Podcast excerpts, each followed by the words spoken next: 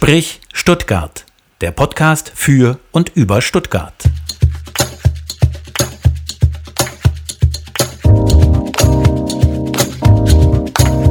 Sprich Stuttgart. Heute zu Gast Ines de Castro.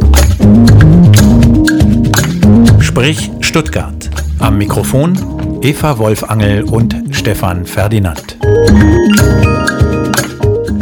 Herzlich willkommen. Wir sitzen heute im Stuttgarter Lindenmuseum mit Ines de Castro. Sie ist die Direktorin des Lindenmuseums.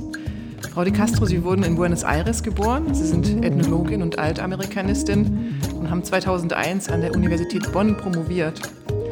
Sie haben dann ein Volontariat gemacht bei, den bayerischen, bei der Bayerischen Staatsgemäldesammlung, bei den Bayerischen Staatsgemäldesammlungen und beim Staatlichen Museum für Völkerkunde in München waren dann einen längeren Forschungsaufenthalt in Mexiko 2005 und haben danach als wissenschaftliche Mitarbeiterin bei der Landesausstellung Die Wüste im Lokschuppen in Rosenheim mitgewirkt.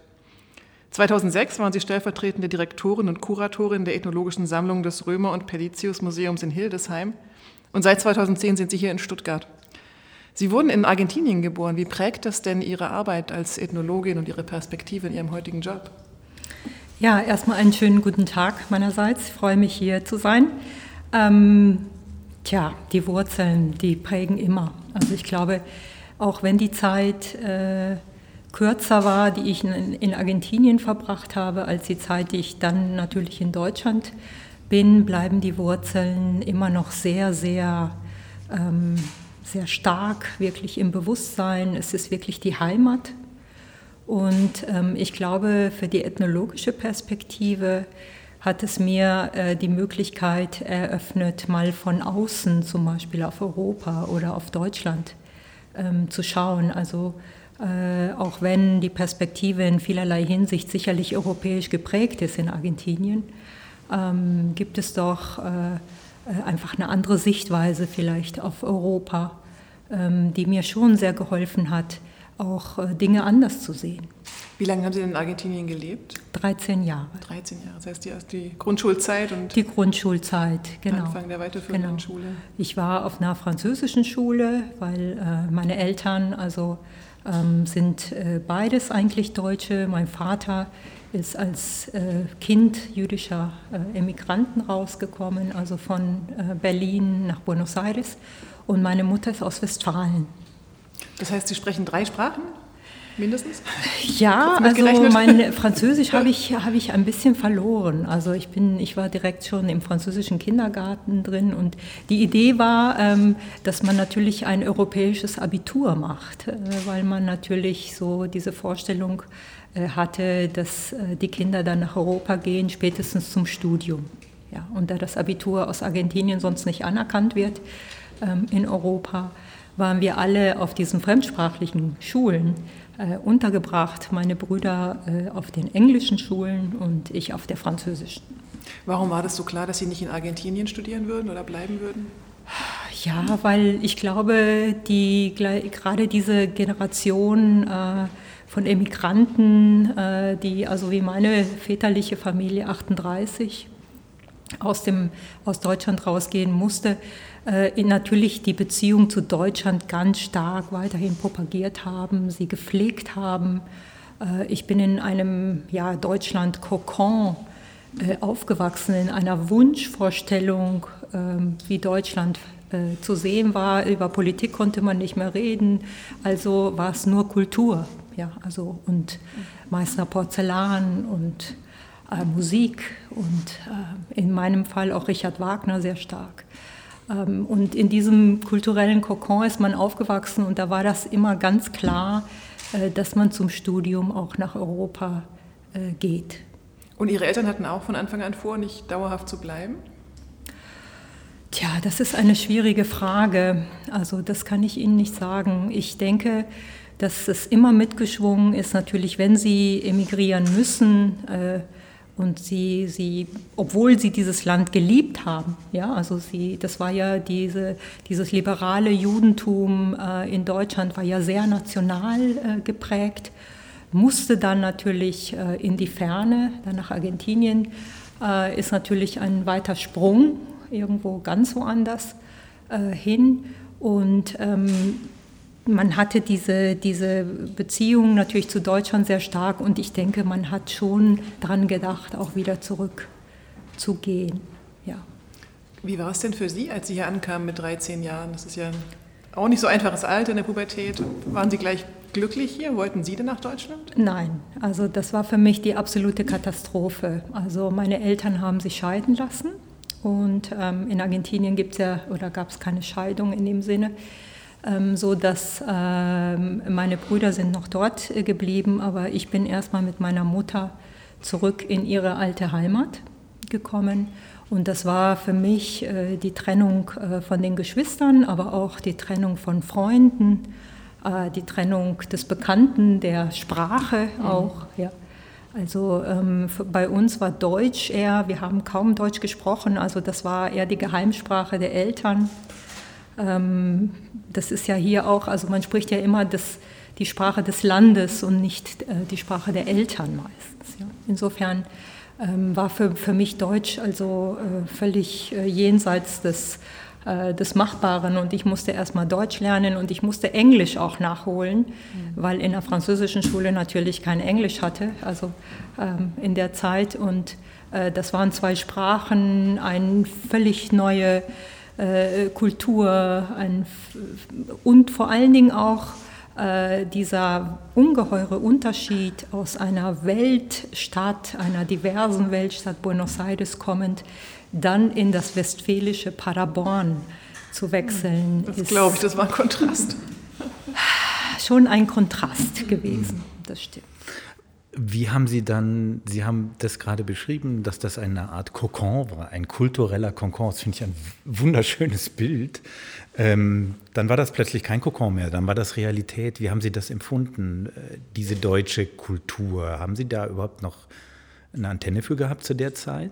Ja, das passte ja nicht unbedingt zusammen. Mhm. Ja, also ähm, ich bin damit groß geworden, dass natürlich hier, sage ich jetzt mal, äh, äh, jeder äh, Deutscher äh, anhand der meisten Stempeln sofort erkennen kann, aus welcher Zeitperiode dieser Teller mhm. stammt oder äh, jeder in die Oper geht oder also wirklich mit einer, einer, einer Idee einer, ja, einer sehr bürgerlichen ja, Bildungsnation. Äh, Bildungsnation. Mhm.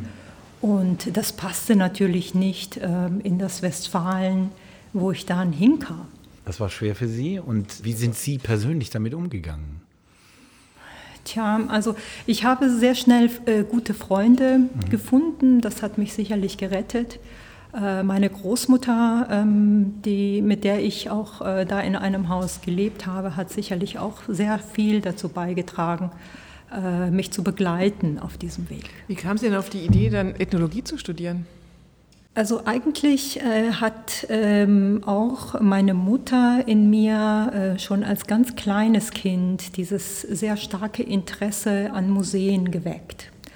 Ähm, wir sind ja auch äh, zu Besuch in Europa gewesen und dazu gehörte natürlich, dass man die großen Museen äh, besucht hat. Und auch wenn ich jetzt äh, sechs oder acht Jahre alt war, war natürlich Prado und Louvre und all die großen Häuser natürlich, äh, Bayerische Staatsgemäldesammlung in München und so, gehörten dazu.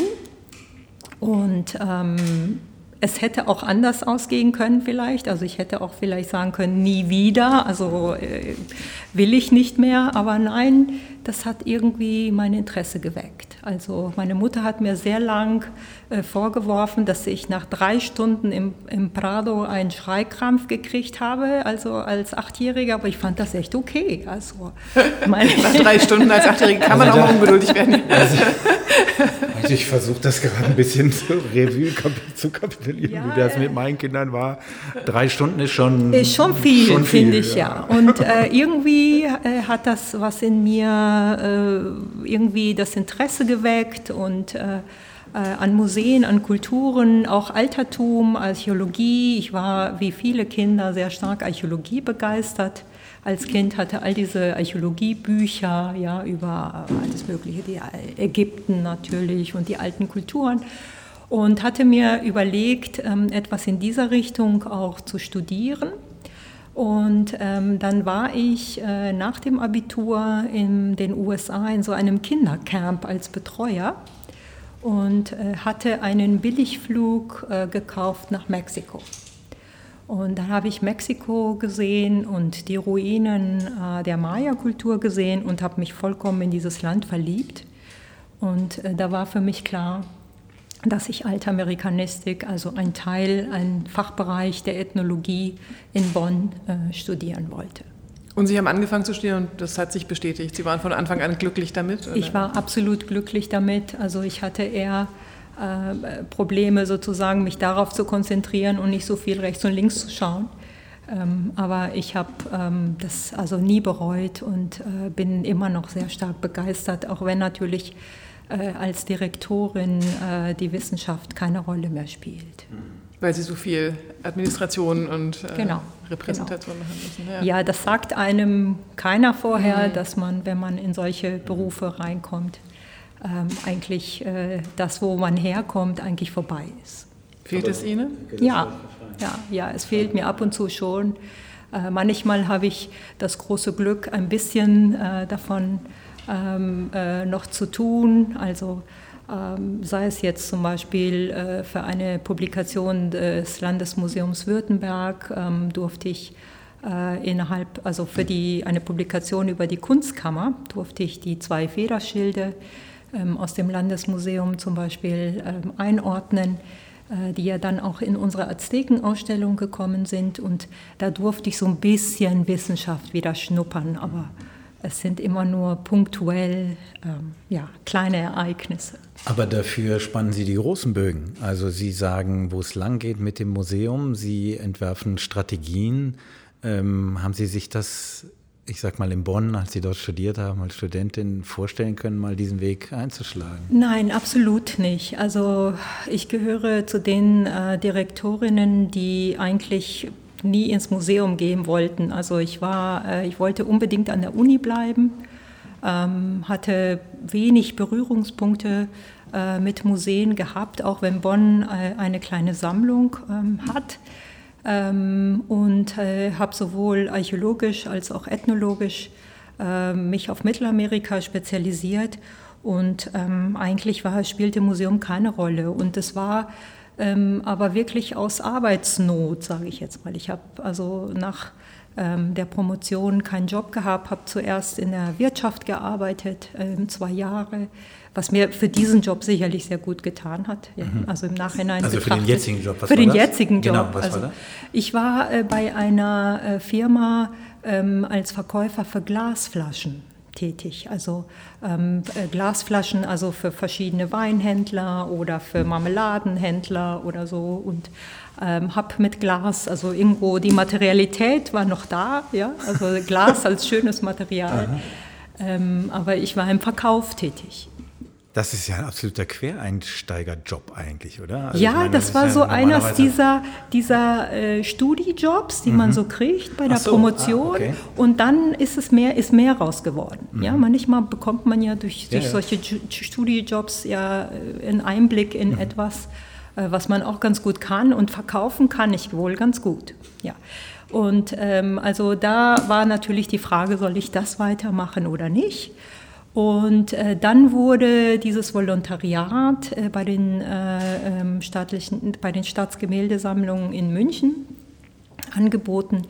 Und äh, ein Volontariat dort, was man so als Verbundsvolontariat hat, das finde ich eigentlich eine schöne Idee, dass man in verschiedene Häuser gehen kann während des Volontariates. Das gibt es nur dort. Ähm, und dann habe ich mich dazu entschlossen, äh, das zu machen. Das heißt, Sie haben während des Volontariats verschiedene Fachbereiche auch abgedeckt, nicht nur Kunst, unterschiedliche Gemälde. Museen, genau. Mhm. Also ähm, das ist so, dass ich äh, neben dem Ethnologischen Museum, also in München, auch zum Beispiel in der Archäologischen Staatssammlung äh, gearbeitet mhm. habe und dort eine Ausstellung zur Byzanz äh, betreut habe. Und ist Ihnen dann in der Zeit klar geworden, dass Völkerkunde Museen eigentlich das sind, was Ihr Ziel sind, das, was Sie machen wollen? Ja, mir ist da klar geworden, ähm, wie großartig Museen sind und welche ungeheure Möglichkeit äh, sie bieten, wirklich auch äh, gesellschaftsverändernd ähm, zu wirken und einen Beitrag äh, für den gesellschaftlichen Zusammenhalt auch zu bringen. Und das ist mir wichtig bei der Arbeit. Das hat mir immer gefehlt in der Wirtschaft. Ähm, man arbeitet für Geld irgendwo. Ich pauschalisiere jetzt extrem, mhm. aber ich hatte so den Eindruck, dass, dass mir das wenig gebracht hat jetzt. Also ähm, ich habe immer etwas gesucht, ähm, um der Gesellschaft etwas zurückzugeben. Und in diesem Bereich habe ich das gefunden. Inwiefern würden Sie sagen, geben Sie etwas zurück durch Aufklärung? Genau, durch den Bildungsauftrag ähm, mhm. der Museen, ähm, durch ähm, sicherlich äh, äh, diesen Bildungsauftrag, wo man den Leuten mal zeigen kann, es gibt andere Formen, die Welt zu sehen, die Welt zu ordnen. Äh, es gibt andere Formen der Religiosität.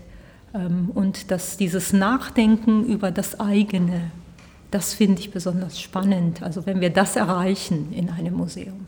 Weil man das andere sieht, über das eigene genau. nachzudenken. Ja, genau. das ist spannend. Stuttgart hätte sie ja dann fast wieder verloren, nämlich 2018, als sie den Posten der Sammlungsleiterin für das Humboldt-Forum in Berlin angeboten bekommen haben. Sie haben dann aber schließlich abgelehnt. Warum mhm. eigentlich? Ich habe Berlin abgelehnt. Also ich muss gestehen, dass mich die, das als Stadt sehr gereizt hätte. Also ich bin eher Großstädter, muss ich gestehen. Also ähm, ich hätte Berlin sehr schön gefunden. Aber ich hatte den Eindruck, ähm, dass ich hier einfach mehr Gestaltungsfreiheit und Gestaltungsraum äh, habe oder hätte ähm, als dort. Und das war mir sehr wichtig.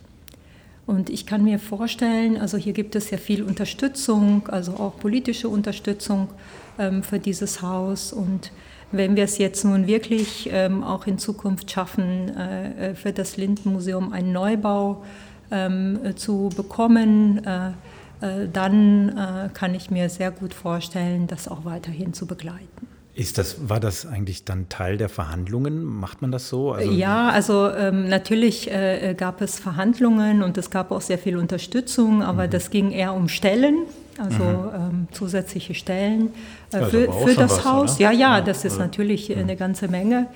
Ähm, aber natürlich kann man da jetzt nicht sagen, äh, Neubau. Der, der, Neubau äh, muss in fünf Jahren stehen. Mhm. Ja? Also, weil wer soll das garantieren? Also das, ähm, das ist ja eine politische Entscheidung, die in unserem Fall auch dadurch ein bisschen noch erschwert wird, ähm, dass wir zwar ein Landesmuseum sind, aber zur Hälfte von der Stadt finanziert werden. Das bedeutet, dass wir beide Partner natürlich ähm, auf diesem Weg äh, mitnehmen müssen. Und ähm, insofern ist das sicherlich nicht so einfach. War denn Berlin auch zu zögerlich aus Ihrer Sicht, die, die Rolle von Völkerkundemuseen zu hinterfragen? Sie hinterfragen die Rolle ja relativ radikal und verändern viel oder wollen viel verändern. Ja, also ich glaube, dass es ähm, also in, in Berlin sicherlich die, die Voraussetzungen oder die Rahmenbedingungen auch sehr stark erschwert werden durch die strukturellen äh, Schwierigkeiten, die das hat. Mhm. Ähm, was ich sehr schade finde ähm, in, in Berlin ist, ähm, also mit Blick auf das äh, Humboldt-Forum, ist, dass die Museen da keine Eigenständigkeit ähm, haben mhm. oder zumindest ähm, erscheint mir das so. Zu viele Abhängigkeiten ähm, von, von, der Politik? Letztlich. Ja, es gibt äh, von der Politik, von äh, den Institutionen, von also der Generaldirektion. Also da gibt es ja sehr, sehr viele Strukturen, ähm, in denen diese Museen ja eingebettet sind. Und hier haben wir ähm, eine andere Struktur und sehr viel mehr Freiheit. Mhm. Wie ging Ihnen das, als vor wenigen Wochen im Fernsehen die Bilder übertragen wurden? Humboldt-Forum wird eröffnet. Das hatte ja einen sehr feierlichen Rahmen, jetzt mal abgesehen vom Gebäude, das immer so kontrovers diskutiert wird natürlich.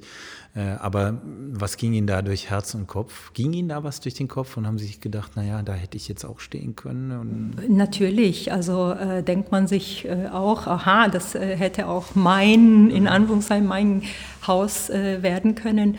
Ähm, natürlich äh, ist man neidisch auf so ein wundervolles neues Haus bei allen Problemen, also klar.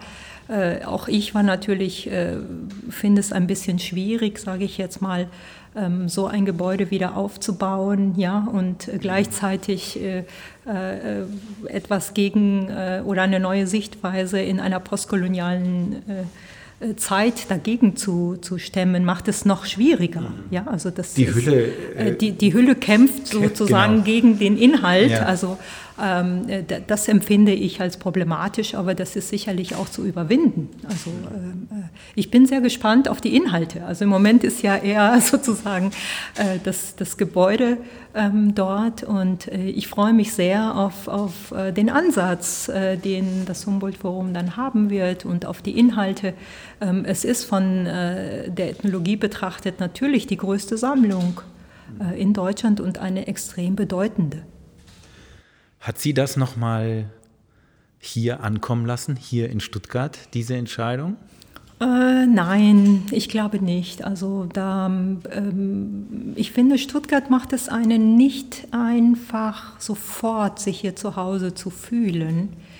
Aber ähm, ich bin nun jetzt zehn Jahre schon da, also das ist schon sehr viel Zeit, um ähm, hier anzukommen und ähm, doch, also das, das auf jeden Fall würde ich das als meine Heimat bezeichnen, zumindest meine zweite. Sehen Sie diesen O-Ton, den haben wir natürlich gebraucht jetzt. Oh, gute Überleitung. Apropos, ja, um, äh, das ist ein bisschen der tiefere Sinn von Sprich Stuttgart, ist natürlich die Persönlichkeiten der Stadtgesellschaft äh, zu Wort kommen zu lassen und ihren Bezug zu Stuttgart zu formulieren, was Sie jetzt gerade schon im Ansatz sehr, sehr schön gemacht haben. Und ich möchte jetzt nach 20 Minuten die Zeit nutzen, um Sprich Stuttgart ganz kurz äh, vorzustellen, weil viele Hörerinnen und Hörer ähm, das vielleicht noch nicht kennen, obwohl wir schon ganz viele tolle Gäste in unserem Podcast hatten. Sprich Stuttgart ist entstanden am Institut für Moderation an der Hochschule der Medien. Dort bilden wir Moderatorinnen und Moderatoren aus. Und damit wir hier eine Plattform bieten können, ähm, moderiere ich das gerne zusammen mit Absolventinnen dieses Programms. Die stehen alle mitten im Leben und das ist heute Eva Wolfangel, die zusammen mit äh, mir das hier moderiert.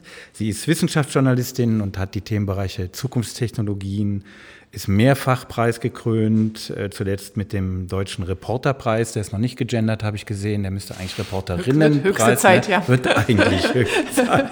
genau. Sie ist Speakerin, sie ist Moderatorin, ähm, also äh, steht mitten im Leben. Ich freue mich, Eva, dass du das heute hier mitmachst. Ja, danke. Und hier im Gegenüber, weit genug weg, sitzt Stefan Ferdinand, pandemiebedingt Pandemie, weit genug weg. Abstand, genau, den hört man zum Glück nicht. Genau. genau, Stefan Ferdinand, wir haben uns vor zwei, drei Jahren genau an der Hochschule der Medien kennengelernt, am Institut Moderation, das Stefan Ferdinand leitet und auch gegründet hat. Ja, und war für mich war es ein Glücksfall herauszufinden, dass es diese tolle Fortbildung da gibt, die Moderationsfortbildung. Was für ein schöner Werbeblock. Ich habe es übrigens nicht, ich habe es nicht alleine gegründet, ich habe es zusammen gegründet. Nein, eigentlich muss ich Fairness halber sagen, es war Wieland Backes, der die Idee hat und der hat sie zu uns in die Hochschule getragen. Und Wieland Backes war natürlich auch schon zu Gast in Sprich Stuttgart, kann man nachhören auf Spotify und wo es sonst noch überall Podcasts gibt. So, jetzt, das war der Werbeblock in eigener Sache. Und wir haben äh, bestimmte Elemente, äh, in diesem Podcast und eines dieser Elemente ist dieses hier.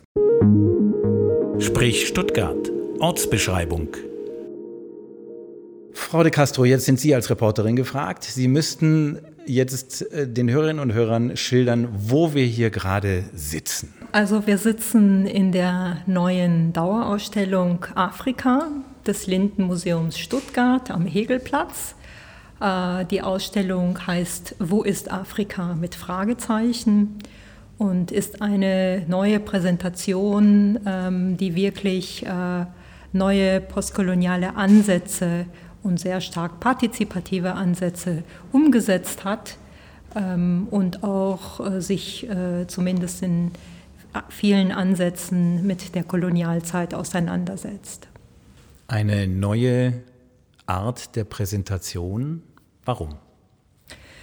Ähm, zum einen ähm, denke ich, ist es wichtig, wirklich eine neue Partnerschaft äh, mit äh, Vertreterinnen und Vertretern der ähm, Herkunftsgesellschaften, wie wir das nennen, also der äh, Gesellschaften, aus denen unsere Objekte kommen, ähm, äh, zu etablieren und zusammen mit ihnen diese Objekte anzuschauen, die Objekte zu interpretieren und auch die Narrativen zusammenzusetzen, äh, die wir hier erzählen wollen. Also es geht äh, uns darum, wirklich unsere Interpretationshoheit zu teilen, also nicht alleine sozusagen zu, zu bestimmen, ähm, welche Geschichten wir erzählen wollen, sondern es einerseits also zusammen mit Personen zu tun.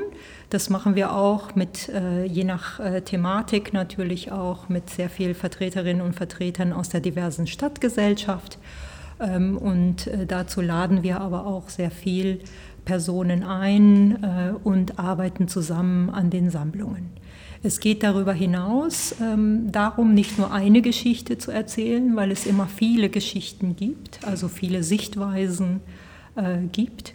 Und ähm, also eine Geschichte des Zusammenkommens, also eine gemeinsame Geschichte darzustellen. Wenn ich hier zum Beispiel äh, Nagelfiguren äh, aus dem Kongo hier neben mir sehe, ähm, dann könnte man annehmen, dass diese Figuren nur über äh, die Kulturen des Kongos etwas sagen, aber sie sagen ja genauso viel aus über unsere Geschichte, über eine koloniale Geschichte und warum sie gerade hierher gekommen sind, also nach Stuttgart. Insofern diese verwobene Geschichte zwischen ähm, Stuttgart und dem Rest der Welt ähm, hat für uns jetzt eine größere Bedeutung. Und äh, sicherlich ähm, kümmern wir uns seit vielen Jahren auch darum, wirklich die Herkunftskontexte der Objekte nochmal näher zu beleuchten. Ähm, ich denke, das ist wichtig, sich mit der eigenen kolonialen Vergangenheit auseinanderzusetzen. Ethnologische Museen sind alle ähm, in der Zeit des Kolonialismus entstanden, wie das Fach Ethnologie ja auch selbst. Ja. Und ähm, es geht wirklich darum zu schauen, äh, welche Rolle hat auch das Museum damals gespielt oder die Sammlung gespielt und welche Rolle spielt es bis heute. Und auch diese Kontinuitäten zwischen der Kolonialzeit und heute in der Sichtweise wirklich auch nochmal aufzuzeigen und dafür zu sensibilisieren. Ja, dass wir sehr, sehr viel homogenisiert haben, zum Beispiel, also man hat ähm, ein Objekt äh, aus, äh, was weiß ich, aus Namibia, hat man gesagt, das ist jetzt typisch namibisch. Also man hat das Ganze sehr viel breiter gemacht, generalisiert, keine Individualität mehr ähm, zugelassen. Das ist sicherlich eins dieser Probleme der Zuschreibungen ja, oder der Stereotype, auf die wir verweisen wollen.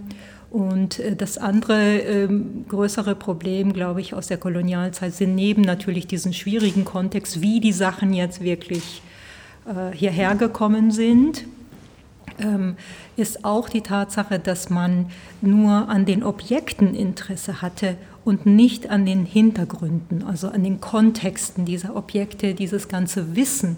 Und dieses Wissen müssen wir uns jetzt sehr viel, sehr mühsam äh, auch mit äh, Hilfe unserer Partnerinnen und Partnern wieder zusammentragen.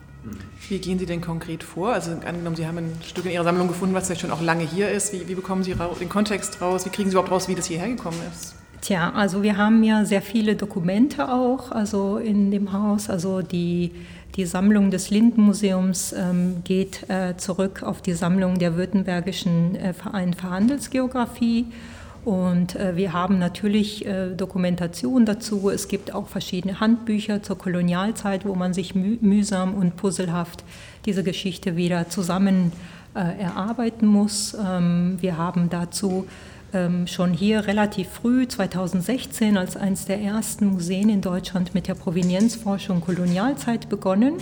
Äh, zunächst mit äh, Projekten und jetzt ist es uns gelungen, äh, also mit Unterstützung äh, von Land und Stadt auch einen Provenienzforscher Kolonialzeit seit Januar, seit jetzt, also direkt auch ans Haus zu binden als etablierte Stelle, ähm, was für uns ein großer Erfolg ist.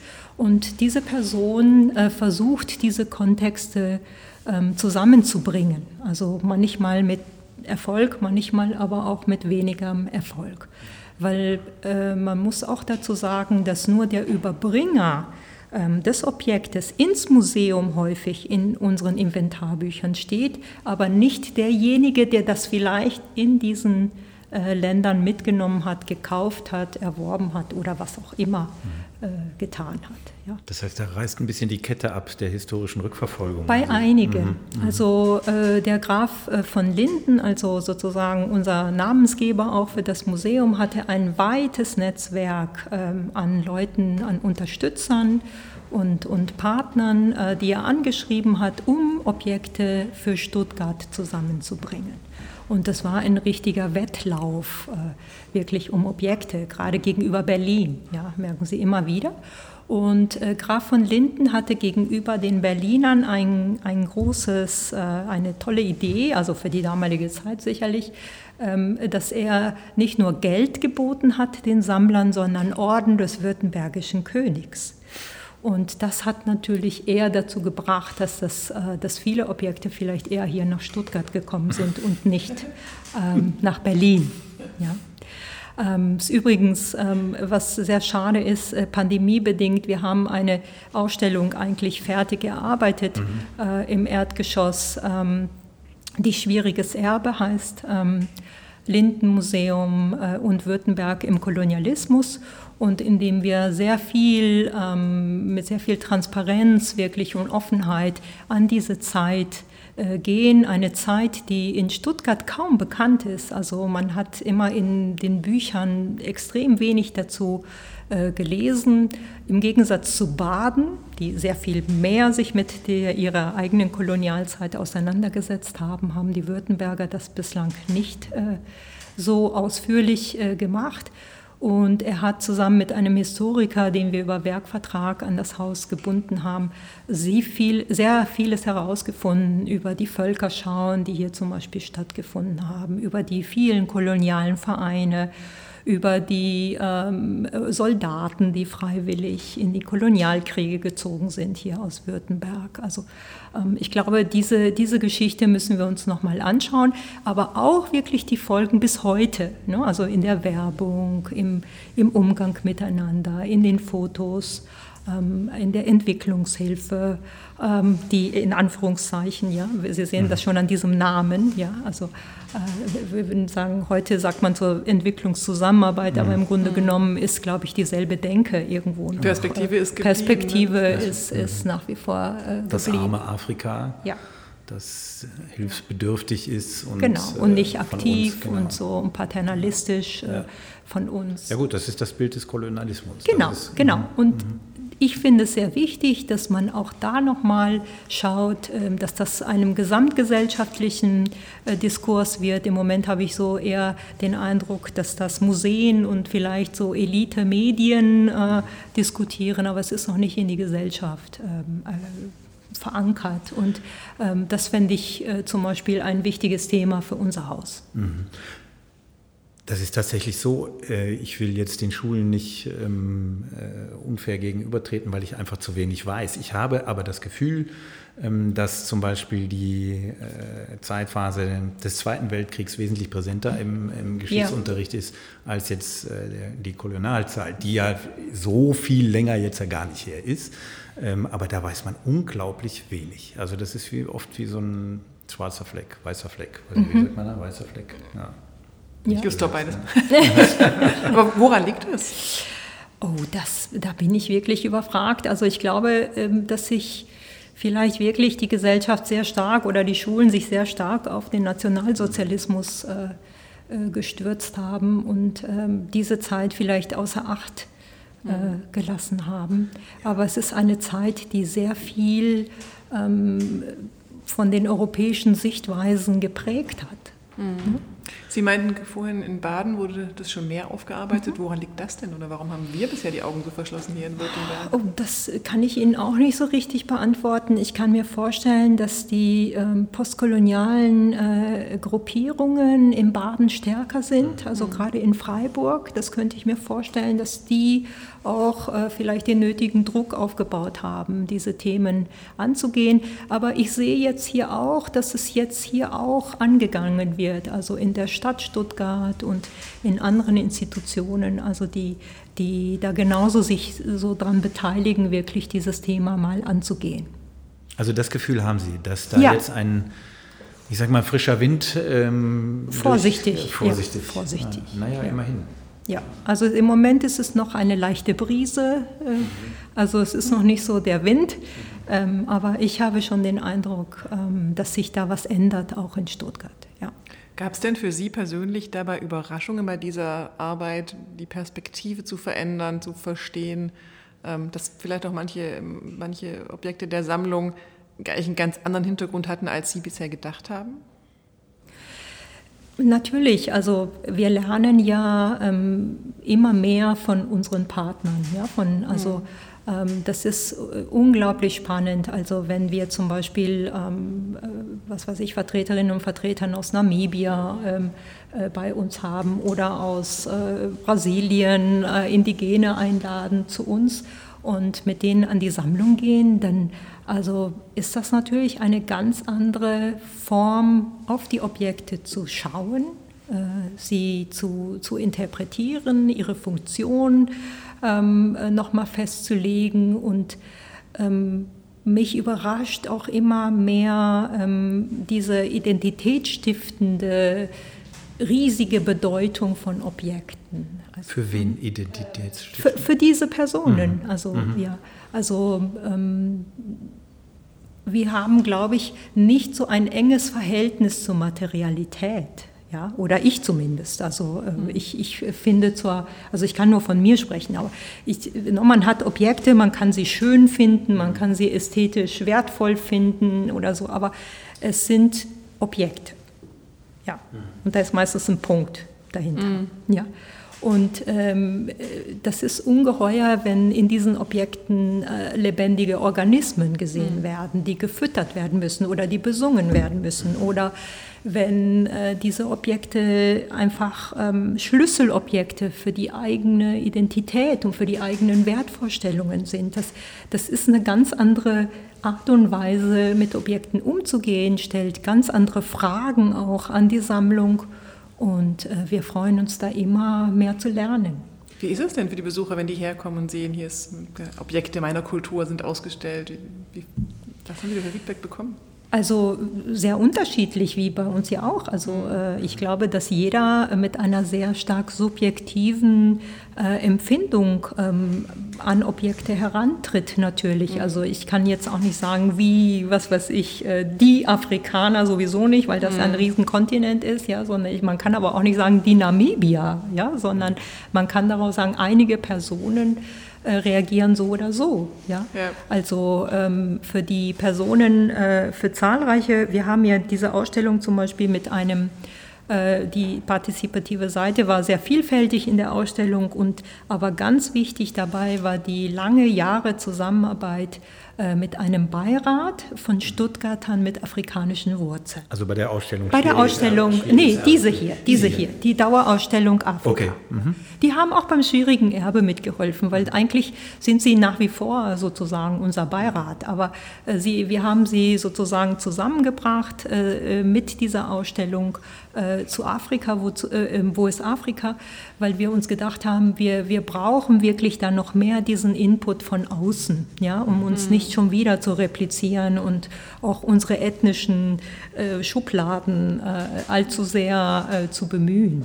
Ja. Ähm, und äh, diese Person zum Beispiel, die am Anfang mit sehr viel ja, Misstrauen absolut verständlichem Misstrauen dem Haus gegenüber standen, ja, ähm, haben sich wirklich zu großen Fans des Hauses äh, entwickelt. Und ähm, äh, da höre ich zum Beispiel, dass diese Objekte für sie auch sehr wichtig sind hier, ne? also in der Diaspora, weil sie leben mhm. hier, sie sind Stuttgarter und äh, da haben sie auch ihre, die Objekte aus ihren unterschiedlichen Traditionen bei sich. Und dieses Misstrauen, das ähm, kam woher? Dass Verständlich. Man, also, man äh, sagt, ihr habt äh, die Kultur unserer natürlich, Heimatländer ausgeraubt, ausgeraubt Natürlich, alles äh, äh, mitgenommen, äh, ausgeraubt und einfach hier äh, in eine Vitrine gestellt, als egal, was als die Objekte... Ja, und ja, egal, also was die Objekte als, bedeutet haben oder... Äh, zum Beispiel eines der ersten ähm, Kommentare war, äh, dieses hier Objekt gehört in einen Königspalast und dieses hier ist ein Löffel, sage ich mal, bäuerlicher Art. Ihr könnt das nicht in eine Vitrine reinstellen. Mhm. Ja, auf diese Idee wären wir erst gar nicht gekommen. Also verstehen Sie, die, die, also die, die... Also man hatte selber diesen postkolonialen Blick vielleicht auch zu sehr oder... Ja, also ich, ich glaube äh, nach wie vor, dass, dass wir, das wird ja ein längerer Prozess, ja, und das ist ein längerer Prozess und das ist sicherlich nicht einfach. Äh, es geht ja darum, wirklich eine neue Sichtweise auf die Welt ähm, aufzubauen und ähm, das wird dauern, aber wir müssen da konstant dran arbeiten. Jetzt gibt es ja gerade in der, wir sind am Kernpunkt, denke ich, Ihrer Arbeit angelangt derzeit, gibt es ja die Diskussion, die äh, in Frankreich befeuert wurde durch den Bericht der französischen Kunsthistorikerin Benedict äh, Savoy und der senegalesische Ökonom Felvin Saar hat vor zwei Jahren, etwas mehr als zwei Jahren, einen Bericht ähm, gefertigt. Wenn ich das als Laie verkürzt wiedergebe, heißt es, gebt die Sachen zurück. Das ist die ähm, Linie, die in diesem Bericht ähm, prägend ist und die der französische Staatspräsident Macron ja auch sehr plakativ ähm, aufgegriffen hat. Also das ist die Linie. Heißt das, wir haben in fünf Jahren im Lindenmuseum keine Sachen mehr? Nein. Also ich spitze das jetzt Nein. so. Also ich wurde mal bei einem Interview, da war ich so schockiert, da wurde ich gefragt, was machen Sie eigentlich in der Zukunft? Was arbeiten Sie eigentlich in der Zukunft? Das ist schon viele Schritte hab, auf einmal. Ja. Und dann habe ich gedacht, von was reden Sie hier? Ja, wenn Sie keine Objekte mehr haben. Ja, also äh, nein, nein, nein, das wird nicht so kommen. Also ähm, äh, es geht ja, äh, wenn wir äh, um äh, Restitution äh, sprechen, ähm, geht es ja wirklich um die Rückgabe von bestimmten Objekten, also ähm, nicht um jetzt die Rückgabe aller äh, Objekte, die wir haben. Es geht sicherlich darum, gemeinschaftlich diese Entscheidungen ähm, zu treffen und ähm, wir sollten auch dann nicht immer nur Afrika im Blickpunkt haben. Also äh, diese Diskussion äh, ist natürlich äh, wirklich sehr viel breiter äh, anzusetzen und auch gemäß den Leitlinien des Deutschen Museumsbundes sehen wir ja Kolonialzeit nicht allein in dieser deutschen faktischen Kolonialzeit, weil da können auch diese Argumente kommen, waren ja nur irgendwie 30 Jahre oder so, ist so wenig, in Anführungszeichen ähm, sondern wir sehen das in, in Kontexten von Ungleichheit zwischen dem 15. Jahrhundert, weil da ja Amerika ja schon äh, erobert wurde, ja, äh, bis heute. Ne? Und insofern ist das ein sehr viel breiteres Feld, ähm, was damit äh, ähm, ähm, sozusagen äh, besprochen werden muss und diskutiert werden muss. Und ich freue mich sehr, dass hier in Baden-Württemberg ähm, das Ministerium äh, für Wissenschaft, Forschung und Kunst da wirklich auch sehr unterstützend ist und auch als eines der ersten äh, Museen äh, konnten wir dadurch äh, Kulturgut äh, nach Namibia wieder zurückgeben. Mhm. Ja? Weil die, die Rückgabe von Human Remains, also von menschlichen Überresten, unbearbeitete menschliche Überreste, das ist mittlerweile, denke ich, Konsens. Also, mhm. dass ähm, diese Dinge ähm, oder diese, wir sprechen immer von Objekten, also bitte nicht pietätlos mhm. verstehen, ja, also dass die menschlichen Überreste zurückgegeben äh, äh, werden. Aber bei Kulturgut ist das nicht so selbstverständlich. Und das hat hier begonnen und ich finde, da hat Baden-Württemberg ähm, auch wirklich ähm, schon mal einen guten äh, Beginn hingelegt und es soll weitergehen. Also ich würde mir das wünschen. Pandemiebedingt haben wir natürlich auch da äh, ja jetzt eine Pause, ja, weil wir ähm, gerade ähm, wir haben innerhalb der Namibia-Initiative des Landes ein Projekt äh, mit verschiedenen Partnern aus äh, Namibia und würden gerne da auch weiterarbeiten, auch mit Studenten. Also es gibt wird ein Studentenaustausch, war jetzt schon geplant, aber Pandemie, ja. Also wird wahrscheinlich sogar auf nächstes Jahr erst geschoben werden. Also wir werden eine größere Pause jetzt machen müssen.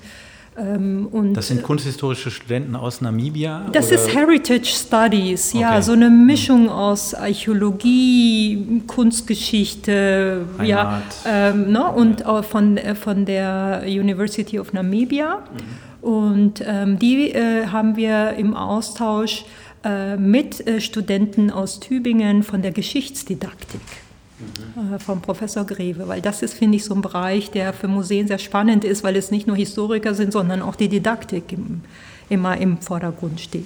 Ja. Und ähm, wir wollten einen Studentenaustausch machen und wir wollten natürlich über problematische Sammlungen sprechen. Also zum Beispiel, wir haben eine Sammlung, die unmittelbar eine Verbindung hat zum Genozid äh, der Herero. Mhm. Und das ist zum Beispiel so eine Sammlung, über die man sicherlich sprechen sollte und schauen sollte, ob zum Beispiel diese auch äh, nicht zurückgehen soll. Mhm. Auch weil es für deren Andenken wichtig ist. Und deren Verarbeitung der eigenen Geschichte wichtig ja, ist. Ja, die, dort ist die Kolonialzeit natürlich sehr viel präsenter ne, als, als bei uns. Und ähm, wir haben also bei dieser Rückgabe von Bibel und Peitsche, also das war extrem emotional und es war für mich sehr, sehr spannend ähm, zu sehen, wirklich wie präsent äh, diese Geschichte äh, noch war. Und trotzdem hat man äh, immer nur in die Zukunft geschaut und nicht mit Groll in die Vergangenheit, sondern hat gesagt, das ist gut, weil wir jetzt Brücken bauen können für die Zukunft. Also Ihnen ist ganz wichtig, dass diese Objekte, das nenne ich sie mal so, die ja eine, wie ich jetzt lerne, extrem aufgeladene Bedeutung haben, emotional aufgeladene Bedeutung für die Menschen aus den Herkunftsländern, dass das in den Kontext gestellt wird von beiden Seiten, von beiden Seiten der Kontext erarbeitet wird und man dann entscheidet, wie gehen wir damit um. Es ist sicherlich eine gemeinschaftliche Entscheidung, weil also wir wollen ja nicht alleine entscheiden, okay, der Kontext ist schlecht, wir geben das zurück. Also es, da muss ja jemand auch da sein, der, der wirklich auch ein Interesse daran hat. Also das ist ja nicht jeder ist mit Restitution glücklich. Mhm. Also ähm, es gibt sehr viele äh, Kulturen, wenn man in andere Kontinente auch schaut, ja, also jenseits äh, von Afrika, ähm, äh, die sagen, die Objekte sind bei euch sehr gut untergebracht und sie sind Botschafter unserer Kulturen. Mhm. Und ähm, also zum Beispiel lateinamerikanische ähm, Gesellschaften äh, argumentieren häufig so. Und ähm, also man hört dann, naja, am Anfang war für die Objekte das schon echt, echt schlecht in Stuttgart und das war Kulturschock, aber die haben sich jetzt daran gewöhnt und die wohnen jetzt bei euch. Das ist deren Erzählung. Das ist auch mhm. eine andere äh, mhm. Art und Weise, Dinge zu sehen. Also äh, es ist ein sehr vielfältiges, ein sehr vielfältiger Themenbereich und wir müssen, glaube ich, wirklich aufpassen, dass wir nicht in so eine Schwarz-Weiß-Entscheidung mhm. reinkommen. Ist das, was Macron gesagt hat, ein bisschen schwarz-weiß? Also ich will sie nicht nötigen, aber das war ja natürlich sehr plakativ. Das ist sehr plakativ und es war auch sehr nützlich, ganz ehrlich. Also wir haben uns ja darüber gefreut, äh, dass auch ähm, von einer politischen Seite auch wirklich mal äh, so Statements äh, gebracht werden, die das Ganze auch befeuern. Mhm. Ja? Aber wir haben natürlich hier in Deutschland eine ganz andere Situation durch den Föderalismus, das muss man natürlich auch noch hinzuziehen, ähm, so dass man hier ja eine Entscheidung der Kanzlerin zum Beispiel ja nicht jetzt für die Landessammlungen mhm. äh, direkt übertragen kann. Hier sind die Länder natürlich in der Hoheit. Und umso wichtiger ist es, dass hier in Baden-Württemberg wirklich viel passiert. Also das finde ich toll, dass wir da wirklich so vorankommen. Und ich hoffe, dass wir äh, nach der Pandemie, wenn es sowas gibt. Äh, äh, wir glauben alle fest dran, oder? Alle fest dran, ja, genau. Ähm, dass wir da weiter ähm, dran anknüpfen können und äh, diese Themen äh, weiter bearbeiten können. Also wir können ja die Situation ja nicht wegschieben, sondern wir können sie nur sehr selbstreflexiv und kritisch angehen. Ich wollte gerade sagen, aber sonst könnte man ja auch sagen, na gut, geben wir alles zurück, was gefordert wird, und dann haben wir unsere Ruhe und können das Thema vergessen. Das kann ja nicht Sinn der Sache das sein. Das kann nicht das Sinn der Sache sein. Also das, äh, da würden wir, glaube ich, einen großen Fehler begehen. Mhm. Jetzt ist diese ähm, Diskussion äh, natürlich, auch wenn sie politischen Stellenwert jetzt hat, äh, heizt das bei Ihnen die Situation natürlich auch auf. Sie haben hier einen Raum weiter, die Benin-Bronzen, äh, die ja öffentlich Land auf, Land ab diskutiert ähm, wird, wie es damit weitergeht. Wie geht es denn damit weiter aus Ihrer Sicht? Also gibt man sie zurück? Die Forderung ist ja da.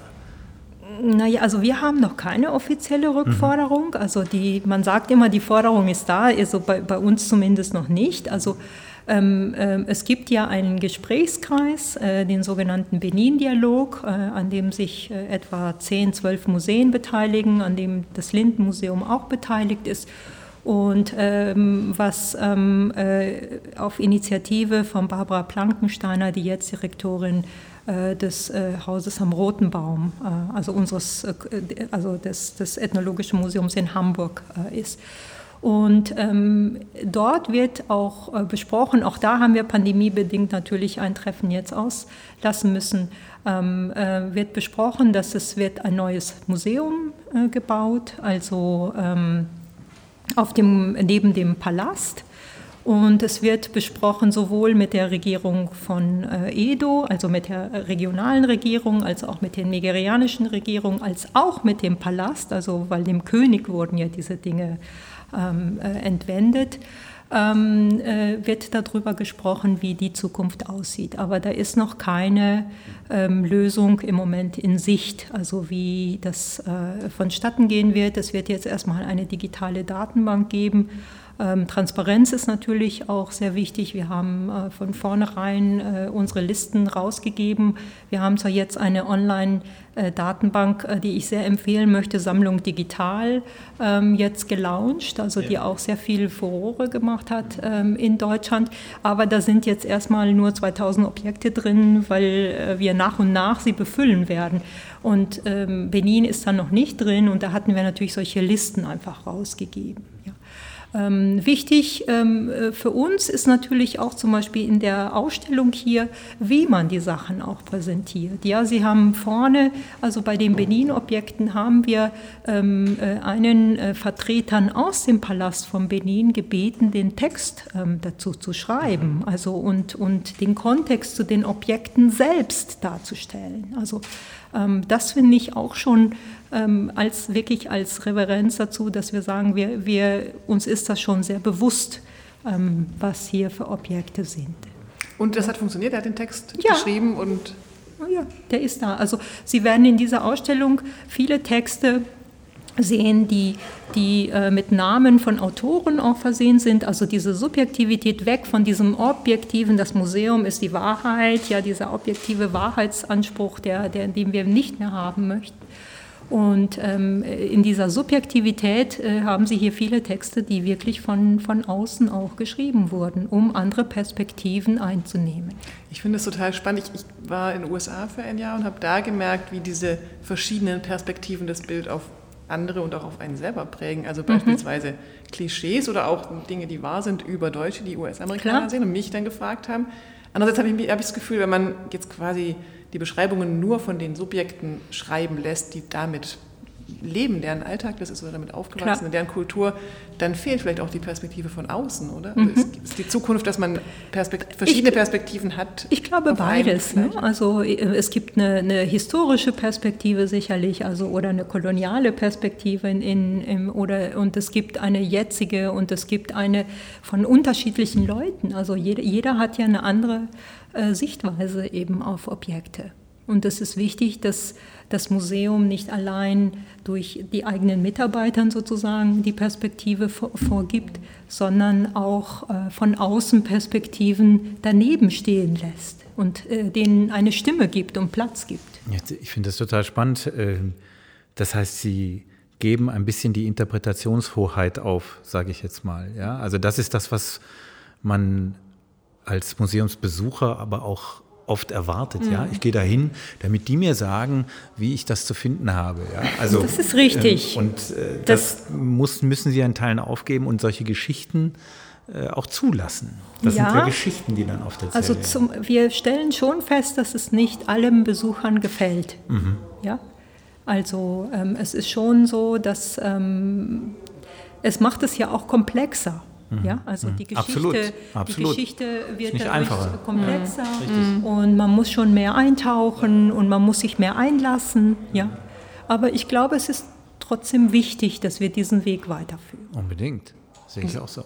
Allein zu, einzusehen, ne, dass es die Wahrheit nicht gibt, ist sicher ein neues Erlebnis für viele Besucherinnen und Besucher. Ja, das glaube ich schon. Und vor allen Dingen in Bezug auf Museen. Also wenn man, da, da ist, glaube ich, Deutschland auch sehr speziell. Ne? Das, also die Museen waren, also zumindest oder werden vielleicht heute noch als so sehr starke Institutionen der Bildung gesehen, ja? die äh, zum Bildungskanon, zum Kulturkanon äh, äh dazugehören. Und ähm, wenn man sie selbst so ein bisschen in Frage stellt, dann kommt da auch Unsicherheit. Ja. Die aber wichtig ist, um für Veränderung letztlich. Oder? Um nachzudenken, auch wie gesagt, also um auch nachzudenken über das eigene Ich, ja, über die eigenen Identitäten, ähm, ja, ähm, und über die eigene Sichtweise. Ich habe äh, das so ähm, wahrgenommen, auch, dass diese ganze Thematik dann tatsächlich, dass die Dinge plötzlich zusammenfließen. Ähm, es gibt ja eine sehr engagierte, starke ähm, schwarze Black Community, die sich ja auch mit dieser Fragestellung sehr äh, aktiv auseinandersetzt und das plötzlich auch eine Rolle spielt, wie wir auf diese Zeit damals gucken und dass wir das nicht getan haben und habe mich selber dabei ertappt, dass man natürlich in diesen Klischees und in den Stereotypen, die Sie vorhin genannt haben, ähm, dass man da selber auch gefangen drin ist. Da kann natürlich, man kaum, sind, kaum raus. Ja. Also wir also, sind, glaube ich, alle davon betroffen, ja, und ähm, also und das muss man sich anschauen, mhm. ja. Ähm, und ich glaube ähm, deshalb, ähm, dass es wichtig ist, dass das Museum wirklich mehr Fragen stellt als Antworten äh, gibt. ja, das ist natürlich für Besucher schon auch, also sie fordern da natürlich dann etwas ab, ja. Also mhm. Äh, keine einfachen Antworten wollen sie geben. Ja. Ich finde das interessant. Ich, äh, ganz ehrlich, weil Sie Bonn gesagt haben, ich bin in der Nähe von Bonn groß geworden, in St. Augustin, da gibt es die Steiler Mission. Ja. Dann kennen Sie das Museum. Ja, ich kenne gut die Steiler Mission, kenne ich gut. Und das ist mein Afrika-Bild. Die hatten dann ein Museum, ein kleines Steiler Mission. Ja, was ist das für ein Bild? Das war ein, ähm, ein, ein Museum, ein kleines, na, so klein ist das. Jedenfalls habe ich es in Erinnerung. Ziemlich groß, Ziemlich als groß, eines der größten genau. Missionsmuseen. Missionsmuseen, wo Sachen ausgestellt war und ich als Kind bin einmal die Woche dahin als Zeitvertreib, ja.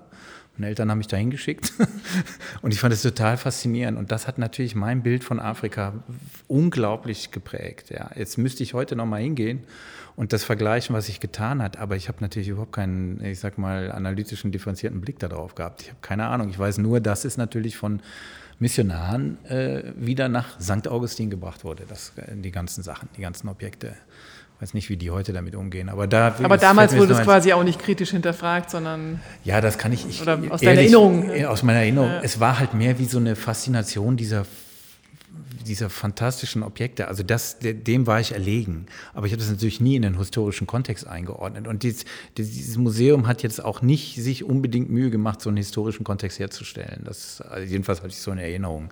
Ich weiß nicht, vielleicht tue ich denen Unrecht, aber ich vermute mal, dass es so war, oder? Nein, also der, der Missionskontext ist mhm. natürlich noch ein sehr, stark, ne? ist ein sehr spezieller. spezieller. Ne? Also weil die Missionierung natürlich äh, kann man unter verschiedenen Gesichtspunkten sehen. Man kann es als äh, äh, eine gute Sache ansehen, aber genauso eine Zerstörung des Vorhandenen. Ne? Und insofern ist, glaube ich, da die Auseinandersetzung ähm, mit dieser Rolle noch nicht so richtig erfolgt. Mhm. Ja. Okay. Ja, Stefan, ein Glück bist du jetzt in Stuttgart. Ja. Kannst dein Bild ein bisschen revidieren und ja, hier unbedingt. Schon in einem der Museen, die so vorne dran sind, oder? Mit der Auseinandersetzung in Deutschland. Also so ein Thema. Das, das sind wir schon, ja. ja. Aber ich finde es auch, ich fände es übrigens schade, wenn man nicht diesem Zauber von Objekten auch erliegen könnte. Also man muss beides irgendwie mhm. auch möglich sein, finde ich. Ne? Genau. Also, ich will das auch gar nicht schlecht reden. Ja, ich wollte nein, das nur. Ich wollte nur sagen, genau, in, in Kontext, äh, äh, in, in historischer Kontext. Es gibt ja Besucher, die, die gucken eher auf den historischen Kontext und es gibt welche, die gucken eher auf die Ästhetik und das ist ja toll, ja, also äh, und andere, die gucken auf andere Dinge, ja, also auf Formensprache oder und ähm, ich finde, äh, das ist ja das, was ein Museum ausmacht, diese Aura des Originals. Das, das ist es, ja. Also ähm, sonst könnten wir uns alles das im Internet angucken. Ja, das allein reicht nicht. Mm -mm. Ja. Haben Sie denn große Hoffnung in virtuelle Realität? Ich überlege gerade, dieses Original, das kommt ja am ehesten noch nee, Echtheit. Ganz dran. ehrlich, nein. Hm. Also äh, ich, vielleicht, weil ich einfach äh, kein Digital Native bin. Also für mich ist das ein riesiger Unterschied äh, zwischen einem Original und einer äh, auch einer digitalen Version, so gut sie sein mag. Ähm, das ist für mich einfach keine Frage. Was heißt, das Museum der Zukunft wird aus Ihrer Sicht immer ein Ort, ein physischer Ort bleiben mit physischen ja, Gegenständen, die auch ja. echt sein müssen, in Anführungszeichen? Unbedingt. Mhm. Wissen Sie, wo ich das vor allen Dingen gelernt habe? Ich habe in München in den, äh, äh, ähm, in den, äh, im Ethnologischen Museum, aber auch im Archäologischen ähm, Blindenführungen gemacht. Und ich habe zuerst in meiner Naivität und Unerfahrenheit gedacht, oh mein Gott, was soll ich da mit dem Blinden äh, durch die Ausstellungsräume? ja, ja also, äh, ne, also wirklich. Also, und dann bin ich aber wirklich eines Besseren belehrt worden, dass die das spüren. Ja, und ähm, die, also man beschreibt die, also auch Gemälde, ja, Gemälde oder Figuren, wenn sie die beschreiben. Und die Leute die, die sehen das wirklich und das ist was anderes, ob sie dafür irgendwo in einem Büro hocken mhm. ja, oder ob, ob sie wirklich davor stehen. Mhm. Also der Ort hat doch so einen gewissen Und das Zauber, hat mir oder? echt irgendwo die Augen geöffnet. Da habe ich gedacht, Mensch, da ist schon irgendwie was anderes. Ja, weil man hätte denen ja auch vorher woanders was erklären können, ja, was da, ja. Was da ist. Ja, also. Das Digitale bietet aber doch zumindest die Chance, zumindest diese Transparenz, von der Sie vorhin gesprochen haben, herzustellen. Also, dass man erstmal sichtbar macht, was überhaupt alles da ist. Wissen Sie eigentlich, ob alles, also kennen Sie alle Ihre Objekte hier im Museum? Wissen Sie? Äh, ja, wir haben jetzt also viele Museen haben ja Kisten, wie ich gelernt habe, irgendwo rumstehen, die seit Jahrzehnten nicht geöffnet wurden. Ja, das stimmt. Wir sind schon länger dran, an, an der Inventur nochmal zu machen. Also die ist noch nicht ganz abgeschlossen, aber schon gut vorangekommen, also weil die Inventare natürlich alt sind und wir zum Teil ähm, nicht wissen, sind die Sachen noch da oder sind das Kriegsschäden oder Verluste auch, weil ähm, man muss ja auch sagen, dass äh, die Museen auch natürlich im Krieg vieles verloren haben an, ja. an, an, Objekten. Also dieses Haus ist völlig abgebrannt. Also da waren natürlich äh, die meisten Sachen im Salzbergwerk äh, vorher ausgelagert worden, aber die großen Sachen nicht. Die sind alle verloren gegangen. Und äh, bei diesem Hin und Her sind auch sicherlich Sachen verloren gegangen. Insofern, ähm, da müssen wir noch ein bisschen weitergehen. Und die Sammlung digital ist natürlich, finde ich, auch extrem wichtig, um diese Transparenz nach außen, wie Sie sagen, zu geben, auch den, den Personen, die nicht hierher reisen können, äh, zumindest die Zum Möglichkeit. Beispiel aus Namibia, aus Namibia oder, oder wo auch mhm. immer oder Mexiko oder sonst wo äh, äh, zu schauen, ja, was, was da ist. Ja. Und da ist auch die Provenienzforschung äh, äh, mit dabei und äh, das sind, also man kann auch Kommentare schreiben, also das sind so, da sind so responsive Sachen dabei, aber es ist weit mehr als eine, eine Datenbank, sondern also es ist wirklich ein sehr spielerischer Ansatz. Man kann über die Weltkarte suchen. Äh, man kann einen Quiz machen. Und wir haben sogenannte Alben da reingesetzt. Das sind wie so kleine Themen, äh, äh, Bereiche, wo so kleine Geschichten erzählt werden über die Arbeit des Hauses, also ähm, über die Provenienzforschung oder über die Namibia-Initiative oder die Arbeit jetzt mit Myanmar-Gesellschaften äh, oder so, wo man so ein bisschen so Hintergründe ähm, Wie auch, gehen Sie vor, genau. Ja, mhm. das, äh, insofern wirklich, das ist, glaube ich, sehr schön geworden. Man kann ja selber als Besucher auch auf digital und auch hier vor Ort selber Provenienzforscher sein und ganz an, anhand von einer echten Geschichte, von echten Objekten versuchen nachzurecherchieren, genau. woher die Sachen kommen. Genau, das ist auch ein spielerischer Ansatz unseres Provenienzforschers, der an, an einem Beispiel von einer Sammlung aus Chile, äh, Mapuche-Indigene, ähm, rekonstruiert, also mit den Dokumenten sozusagen äh, diese einzelnen Arbeitsschritte nochmal für das Publikum nachzeichnet, ja, sodass man mhm. sehen kann, okay, was macht überhaupt ein Provenienzforscher? Ja? ja. Wie wichtig ist denn so Gamification für die Zukunft der Museen aus Ihrer Sicht? Ui, ich bin nicht so der Riesenverfechter von Games, muss ich gestehen. Also äh, was man schon feststellt, ist, dass je mehr, ähm, vielleicht ändert sich das natürlich in Zukunft, aber im Moment ist es so, dass je mehr äh, Berührung von Objekten möglich, also von Dingen möglich ist, desto mehr möchten die Leute auch die Objekte berühren. Also mhm. ne, das, mhm. ähm, das, dies, ähm, aber ich glaube, dass trotzdem diese, diese sicherlich auch eine Rolle spielen, also auch für die Zukunft, ja. Ähm, ich denke, dass vieles auch in den digitalen Bereich rübergehen mhm. wird, also dass man so den Audioguide äh, größer denkt oder anders denkt oder äh, Filme oder Hintergrundgeschichten oder zusätzliche Informationen oder so etwas eher über die digitale Schiene macht und weniger vielleicht über diese Hands-on. Die Hands-on sind natürlich für die Kinder sehr, sehr mhm. reizvoll. Und es ist uns natürlich wichtig, hier auch ähm, in den größeren Ausstellungen immer eine Kinderebene auch mit reinzunehmen. Ähm, ich finde es einfach schöner, als äh, also die Kinder zu integrieren sozusagen in das Erlebnis der Erwachsenen und nicht irgendwo eine Kinderabteilung zu mhm. machen. Also, die dann ja oft ähm, eher ein Spielplatz ist, als das da noch viel Ja, und, und so, also wir sehen vor allen Dingen äh, sehr dankbare Großeltern mit äh, mhm. Enkeln, ähm, die, die dann hierher kommen und dieses Kinderheft, da gibt es so ein Kinderheft dazu und da gibt es verschiedene Fragen und das hilft denen natürlich einen äh, ja, ein, ein, da durchzukommen durch die Ausstellung und, und mit den Kindern etwas zu erleben. Ich, äh, Eva, das musst du vielleicht mal einbringen. Ähm, Sie sind ja auch auf Google Arts, glaube ich, präsent ja. Ne? mit äh, einem äh, Teil Wäre das oder ist das etwas, was jetzt gerade in der Pandemie, da ich stelle mir das immer so vor, ich setze die VR-Brille auf und reise da mal durch die Gegend. Ist das so, kann man sich das so vorstellen? Also ich war neulich mit der VR-Brille in einem Museum, wo man dann auch natürlich Ausstellungsstücke anfassen mhm. durfte, weil die, da geht ja nichts kaputt und so. Und ich habe schon das Gefühl gehabt, man hat, also es gibt ja auch Forschung dazu gesagt, wenn man Sachen anfassen kann, bleibt es eher im Gehirn nachhaltig verankert und man lernt mehr oder intuitiver dabei. Mhm. Ähm, jetzt haben Sie ja gesagt, Dinge in echt anfassen ist problematisch. Ja. Vielleicht wäre das, wär das nicht eine Lösung?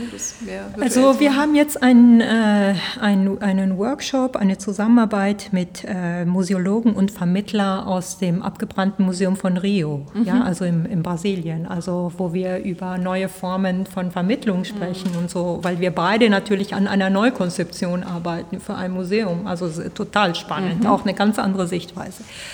Und ähm, da haben wir zum Beispiel beim letzten ähm, Zoom-Workshop äh, erfahren, dass die eine ganze Sammlung zusammengetragen haben, die man anfassen kann. Also das sind zeitgenössische mhm. Objekte, natürlich keine historischen, mhm. äh, die sie von Indigenen erarbeiten lassen und mit denen sie in die Schulen gehen oder in den Park und dort also vielleicht müssen wir gucken, dass wir so etwas in diese Richtung vielleicht auch nochmal. Aber immer noch aus Ihrer Sicht eher analog haptisch als virtuell. Absolut. Also, aber das ist, das bin ich. Ich bin mhm. da wirklich wahrscheinlich zu alt, um, um, um mir diese Dinge alle digital äh, vorzustellen. Ja. Wobei Sie ja recht viel machen digital. Ich wir, wir sagen, machen zu alt, viel. glaube ich, sind Sie gar Natürlich, nicht. also wir machen viel digital. Also äh, das hat äh, eigentlich. Sind ja auch weiter äh, als andere Museen, muss man ja immer sagen. Ja, und wir, wir haben irgendwo auch bei der Azeken-Ausstellung, als wir die äh, schließen mussten, also äh, im, im März, was ja für uns wirklich ein oh, ein, ein Schlag war, haben wir dann äh, so digitale Führungen gemacht und so. Und da haben wir schon gemerkt, also die eine Führung haben 5000 Leute angeklickt oder so. Also, das ist allerdings äh, viel. Na, das ist eine Menge, weil ja, ich, ja, sonst können sie ja nur 25 Leute führen, ja. Also, äh, und da haben wir gedacht, okay, also auch pandemiebedingt muss ich sagen, hat uns das schon, also auch wenn wir vorher das eine oder eine hatten, hat uns das sehr nach vorne gebracht oder uns ein bisschen in diese Richtung geschubst, wie ja viele Kulturinstitutionen, so dass wir mittlerweile Vorträge und ähm, äh, Diskussionen und so, also wirklich auch ähm, auf den YouTube-Kanal stellen und auf die Homepage stellen und das auf digitalem Wege machen. Ja, man muss ja sagen, in äh, Stuttgart sind Sie ja ähm, in guter Gesellschaft, so heißt das, glaube ich, weil ähm, jedes Museum hier in Stuttgart von einer Frau geleitet wird ähm, und man kennt sich untereinander, wie ich festgestellt habe. Sprich Stuttgart, Best Buddy. Ich bin bei Christiane Lange in der Staatsgalerie in Stuttgart. Sie ist die Direktorin der Staatsgalerie und so gesehen eine direkte Kollegin von Ines de Castro. Aber Frau Lange, können Sie sich erinnern, wann haben Sie Ines de Castro das erste Mal bewusst wahrgenommen, Sie kennengelernt? Ich kann mich sehr genau daran erinnern, wann das war. Das war nämlich der Tag meiner Amtseinführung 2013 im Januar hier in der Staatsgalerie. Da kamen alle Kolleginnen, muss ich sagen, aus den Stuttgarter Landesmuseen und äh, wir haben an einem Stehtisch äh, gemeinsam angestoßen und ich fühlte mich wirklich sehr warm und herzlich willkommen geheißen, äh, nicht nur von Ines, sondern auch von all den anderen Kolleginnen. Sind Sie dann direkt ins Gespräch mit ihr gegangen? Wie hat sich dann Ihre Beziehung äh, untereinander entwickelt? Also dann war klar bei diesem Abend, wo es sehr turbulent war und sehr viele Menschen mit mir alle gleichzeitig reden wollten, dass ich nach diesem Anstoßen gesagt habe, jetzt treffen wir uns aber auch alle einzeln und das habe ich dann auch gemacht. Ich bin zu allen zu sogenannten Antrittsbesuchen dann gekommen und mit Ines habe ich mich wirklich auch äh, gleich sehr gut verstanden. Äh, mein äh, Partner ist Brasilianer, sie ist halbe Argentinierin. Brasilien und Argentinien äh, sind deswegen Länder, die so wie äh, Deutschland und äh, Österreicher oder Bayern und Österreicher sich auch gerne immer kabbeln, weil sie sich in gewisser Weise auch sehr ähnlich sind, ähnliche Geschichten haben und auch ganz verschieden sind. Ich war daher auch schon in Argentinien, habe eine Affinität zu diesem Kontinent und äh, bin viel in Südamerika gereist und hatte von daher einfach auch gleich einen Zugang zu Ines de Castro. Und äh, wie ging das dann weiter? Haben Sie dann über die Arbeit gesprochen? Haben Sie sich persönlich kennengelernt? Äh, wie würden Sie Ihre Beziehung äh, zu ihr umschreiben? Also Ines ist eine äh, Vollblut äh, Museumsfrau durch und durch. Sie äh, lebt für ihre Arbeit. Sie ist eine, würde ich sagen, wirklich großartige Ethnologin, weil sie auf der Höhe der Zeit in diesem Fach auch ist, was es ja gerade nicht leicht hat. Die Ethnologie ist ja wirklich ein sehr gebeuteltes äh, Fach und die ethnologischen Museen sind in den letzten Jahren ja wirklich äh, von einer Krise in die nächste gegangen und äh, es ist Menschen wie Ines de Castro zu verdanken, dass es eben nicht sozusagen ein krisenhafter Untergang, sondern ein aus der Krise sich selbst neu äh, entwickeln geworden ist, dass äh, die die Ethnologie und die ethnologischen Museen eigentlich ja kurz sozusagen davor sind, wie der Phönix aus der Asche wieder aufzusteigen und wirklich auch den Diskurs in unserer Gesellschaft maßgeblich zu prägen.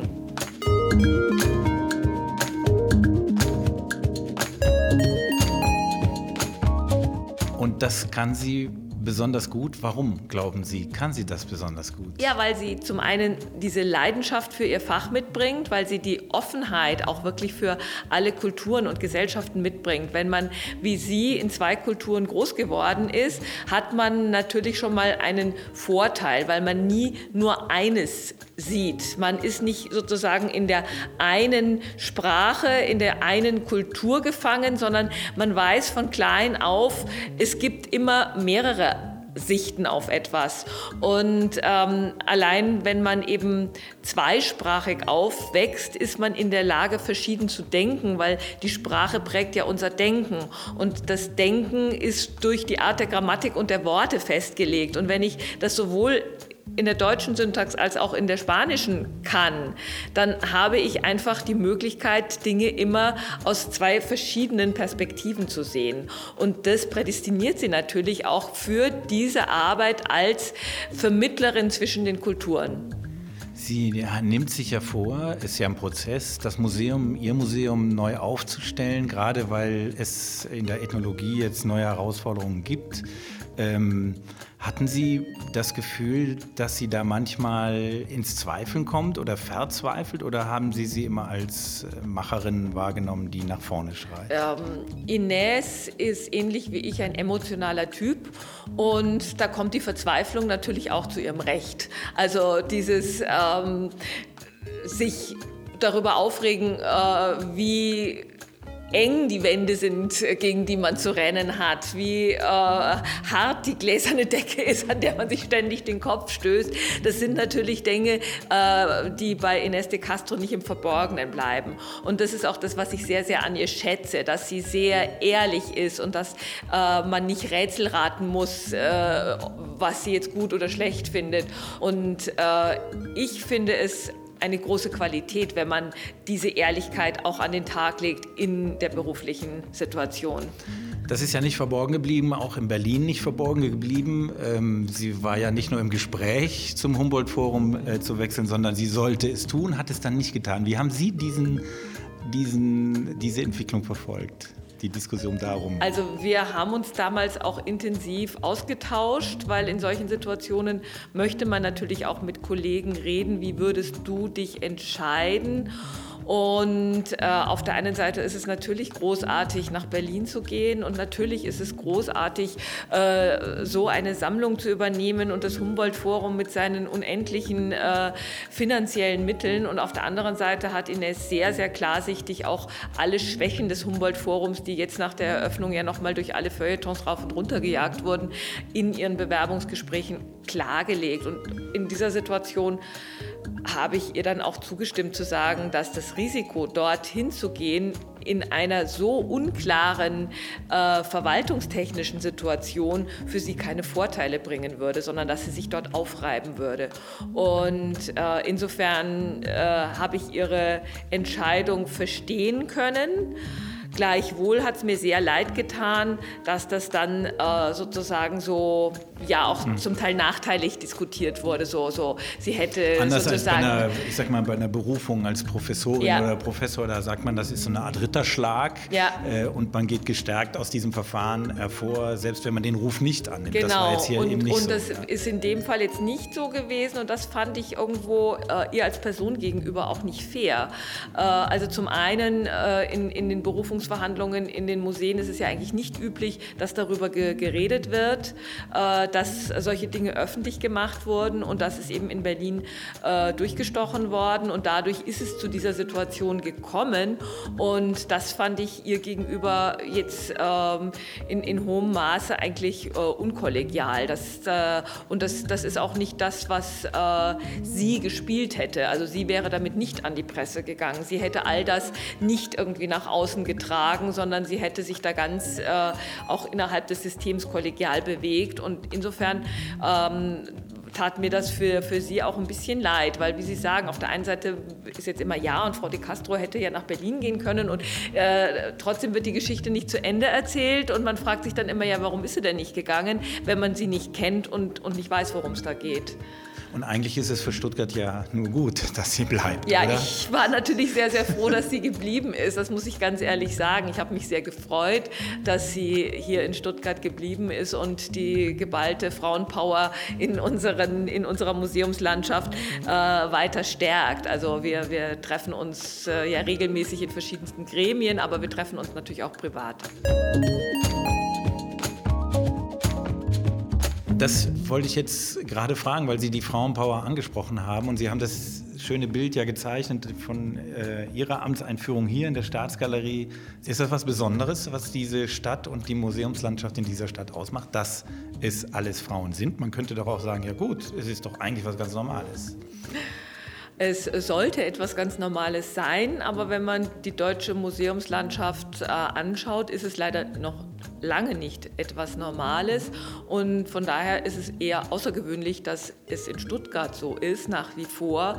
Es ist nicht so, äh, dass das Stuttgarter Modell Schule gemacht hätte und äh, jetzt bereits überall mindestens halb so viele äh, weibliche Museumsleiter agieren würden, Land auf Land ab. Und auch die Neuberufungen der letzten frei werdenden großen Häuser in Deutschland waren erstaunlicherweise jetzt immer Männer und keine weiteren Frauen. Wenn man jetzt das Lindenmuseum mal anschaut, äh, Frau De Castro versucht ja neue Wege zu gehen. Das besprechen wir ja auch im Podcast. Ein wichtiger Begriff bei ihr ist die Partizipation. Reden Sie über solche Begriffe auch untereinander? Ist das für Sie auch Thema oder sagen Sie, okay, das ist jetzt klar, das muss im Lindenmuseum eine andere Rolle spielen als jetzt hier in der Staatsgalerie? Also machen Sie da kollegiales Brainstorming oder wie kann man sich das vorstellen? Nein, also äh, sie erzählt natürlich davon und man macht sich dann so Gedanken, was davon auch für das eigene Museum übertragbar wäre. Aber wie Sie schon erwähnt haben, ist sowas lässt sich natürlich nicht eins zu eins übertragen. Also es sind einfach unterschiedliche Zielgruppen und unterschiedliche Bedürfnisse, äh, um die wir hier ringen. Und, und äh, insofern äh, sind diese Gespräche, ähm, denke ich, oftmals einfach auch in anderer Form anregend. Also man kann sich mit Dingen austauschen, die, ähm, die gleich sind und eben doch verschieden. Bei ihr zum Beispiel ist es ja diese janusköpfige Situation, dass sie sowohl zum Land als auch zur Stadt gehört. Und von daher immer Diener zweier Herren ist und da manche Vor-, aber doch auch viele Nachteile hat. Und äh, das wiederum ist spannend, weil sie sozusagen damit ähm, wie so eine Vermittlerposition auch zu den städtischen Häusern hat.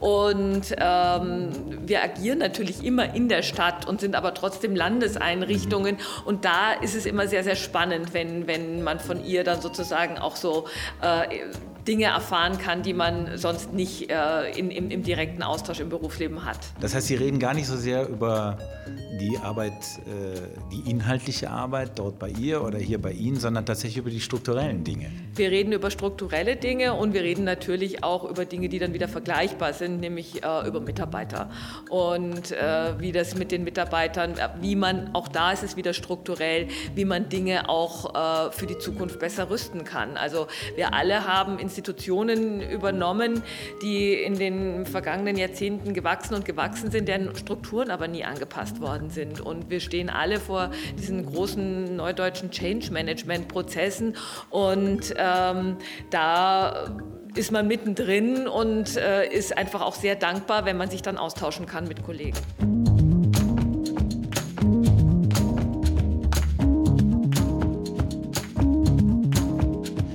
Denken Sie manchmal, hm, ich bin eigentlich ganz froh, dass ich hier mit der Staatsgalerie ähm, eigentlich ganz gut weiß, woher meine Sachen kommen, die hier hängen. Und äh, im Lindmuseum ist natürlich dieses Thema Restitution und Kolonialismus ein sehr starkes äh, Thema. Und Sie haben das ja beschrieben, auch eines, das natürlich die Arbeit von Frau de Castro jetzt mehr denn je äh, prägt. Äh, sind Sie da manchmal froh, dass Sie hier einen ruhigeren Tanker äh, steuern dürfen? Oder? Also natürlich bin ich zunächst mal sehr glücklich glücklich, die Staatsgalerie leiten zu dürfen, einfach weil es das schönste Museum ist. Und äh, das ist keine Frage. Aber was die Restitutionen betrifft, sind wir natürlich intensivst auch äh, mit der Provenienzforschung beschäftigt. Das ist ja etwas, was ursprünglich aus den Kunstmuseen kam ähm, und äh, eine Entwicklung, äh, die jetzt erst in den letzten Jahren auch auf die ethnologischen Museen übergeht. Und Aber dort dann doch sehr stark. Was heißt stark? Nochmal auf andere mhm. Weise auf ganz andere Weise.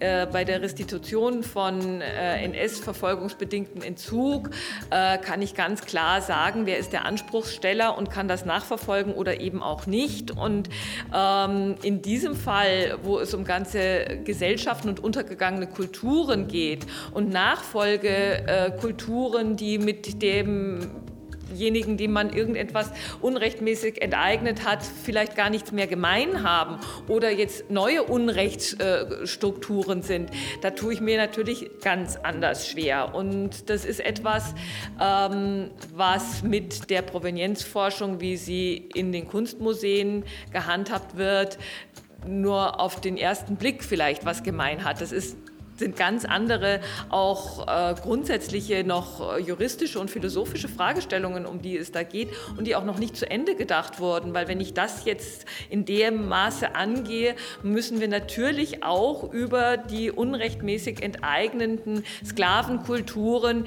äh, des Mittelalters äh, und der nachfolgenden Jahrhunderte sprechen und über die in den Kriegen äh, geplünderten äh, Städte und, und, und Länder. Das, also äh, da können wir auch wieder das Fass aufmachen, äh, dass eigentlich äh, die Apostel von Düren nach Nürnberg gehören. Also das sind so Dinge, warum nicht? Also, aber das muss auch alles nochmal diskutiert werden und das darf man nicht allein auf den ethnologischen Museen abwälzen.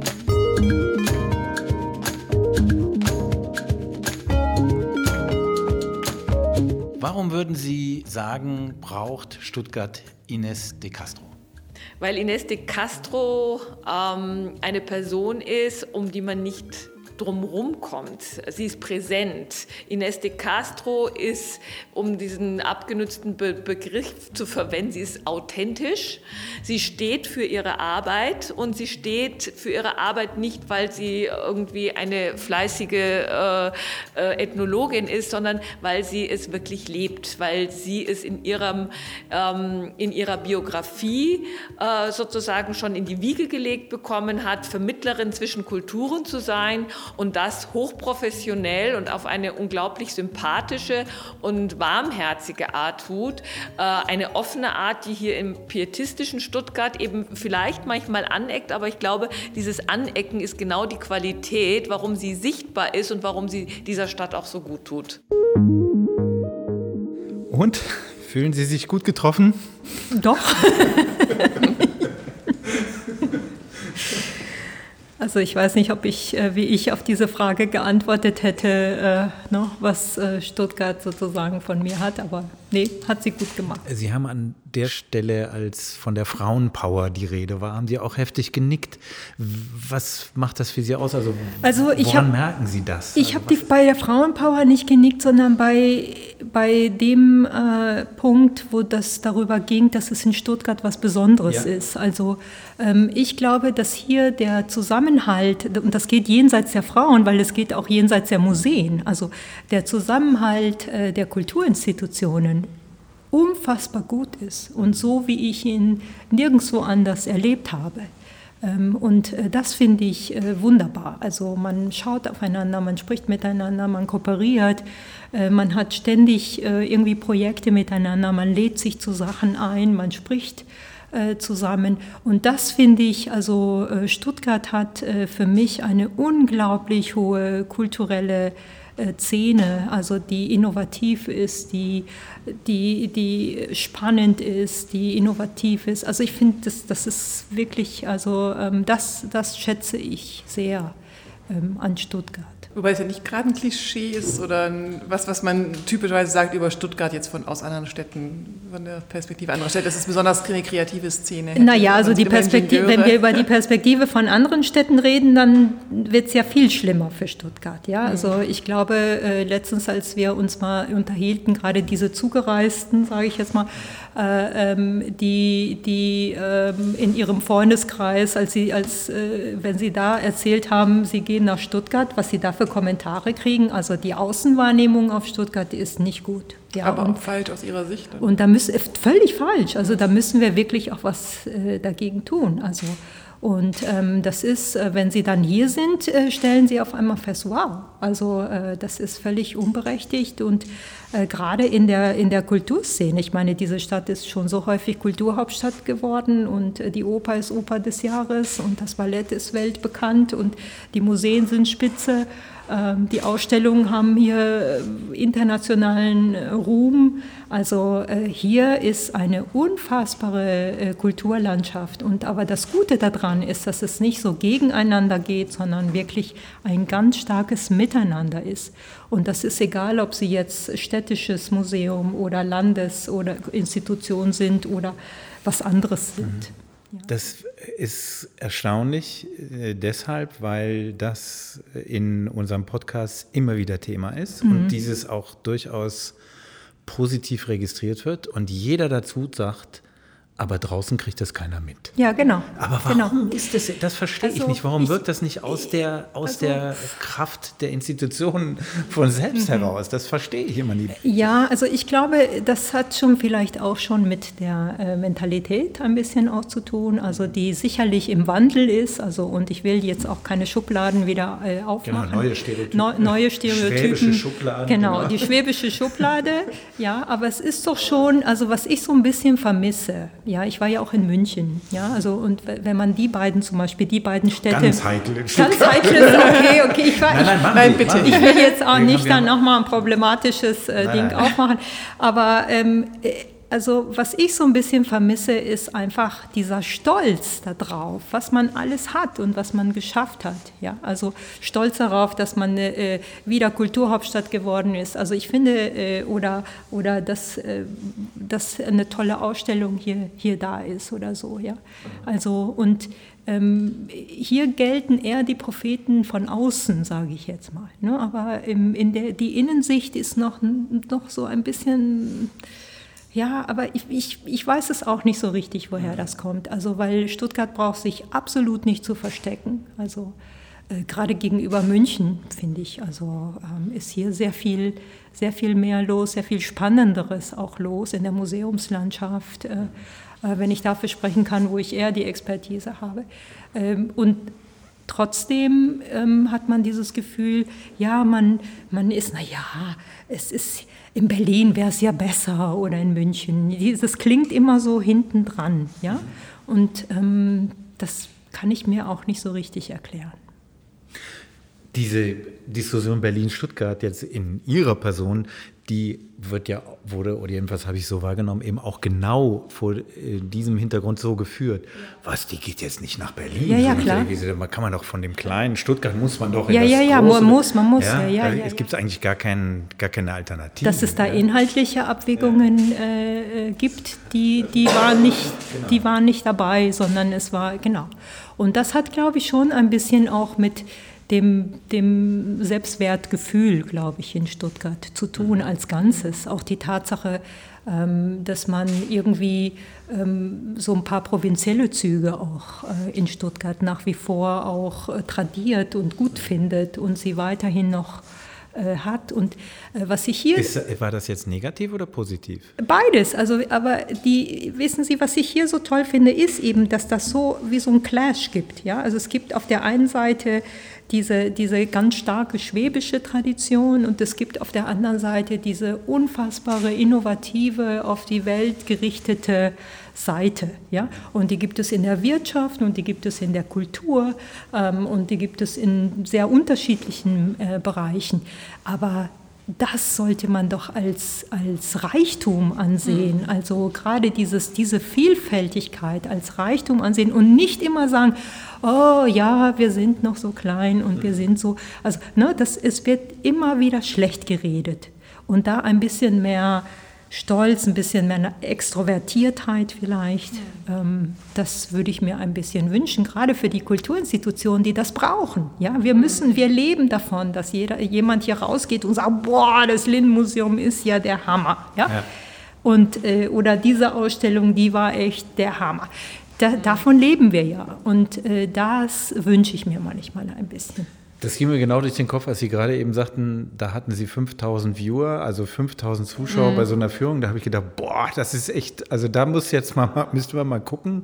Wo die alle welch- herkamen. Genau, wo die Ja. alle herkamen. Das wäre mal total spannend. Eigentlich sind wir mittendrin. Wir haben ja ein festes Element in unserem äh, Podcast. Das ist dieses hier. Sprich Stuttgart. Fragebogen. Und in diesem Fragebogen fragen wir ja auch immer ähm, genau nach den Dingen, die Sie jetzt von sich aus sozusagen Oh, da war jetzt ganz viel schon dabei, aber ein paar Sie- sind noch offen. Ein paar Fragen sind noch offen. Eva, leg du mal los. Genau. Da sind wir schon viel gesagt, was, was Gutes in Stuttgart, was Ihnen gefällt. Was fehlt Ihnen denn in Stuttgart? Der Fluss. Ah, das kommt sofort.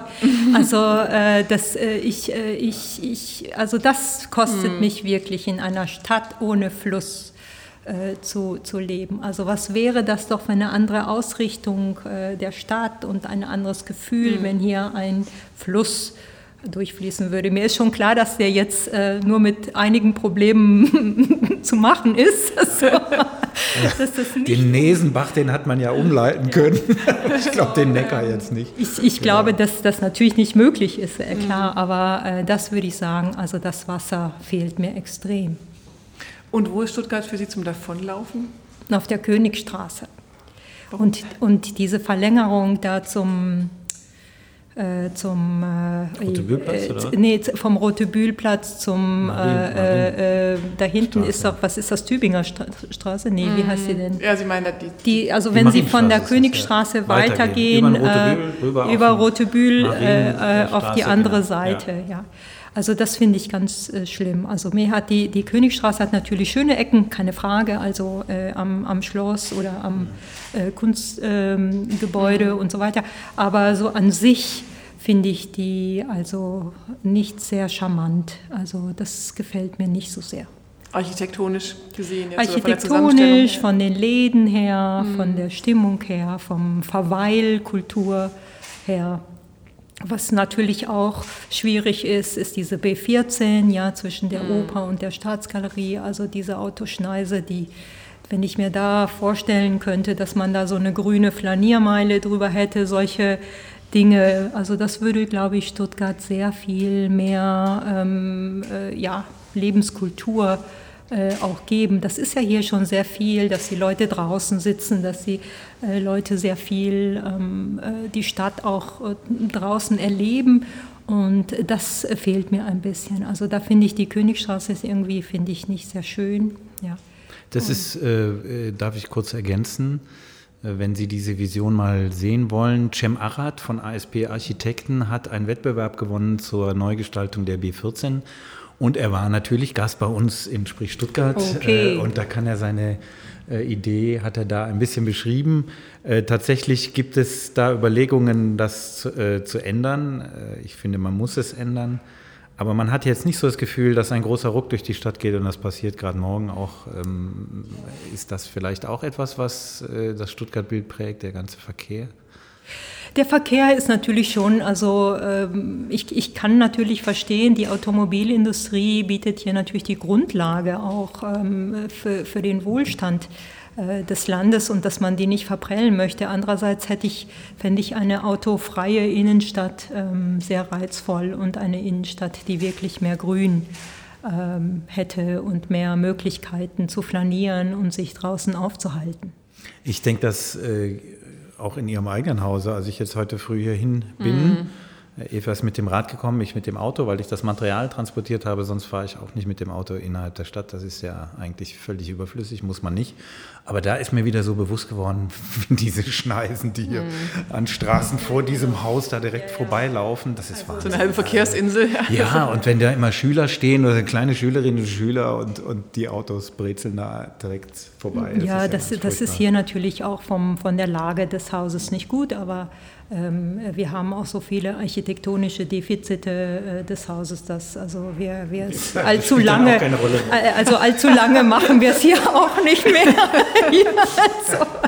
Aber das ist natürlich richtig, wenn uns die, die auch die, die Busreisegesellschaften anrufen, wo soll ich denn parken? Da sage ich, ja, so keine Ahnung. Ja, also, na, ne, die, die, also die Gruppen, ja. die hierher kommen, die also. Ja, wo parken die denn? Wo, ähm, also das einzige, also für, für rauslassen Straßen haben wir hier so eine kleine Haltebucht, also aber das, da müssen sie ganz schnell wieder raus. Und äh, für die Autos ist natürlich, ist nur die Katharinenhospital-Tiefgarage. Also das mhm. ist hier äh, schon natürlich vom, sage ich mal, vom Service-Standpunkt her eines Museums äh, sowieso nicht geeignet. Also ähm, auch die große Treppe vorne, ne, dass man also überhaupt keine Barrierefreiheit äh, äh, geben mhm. kann.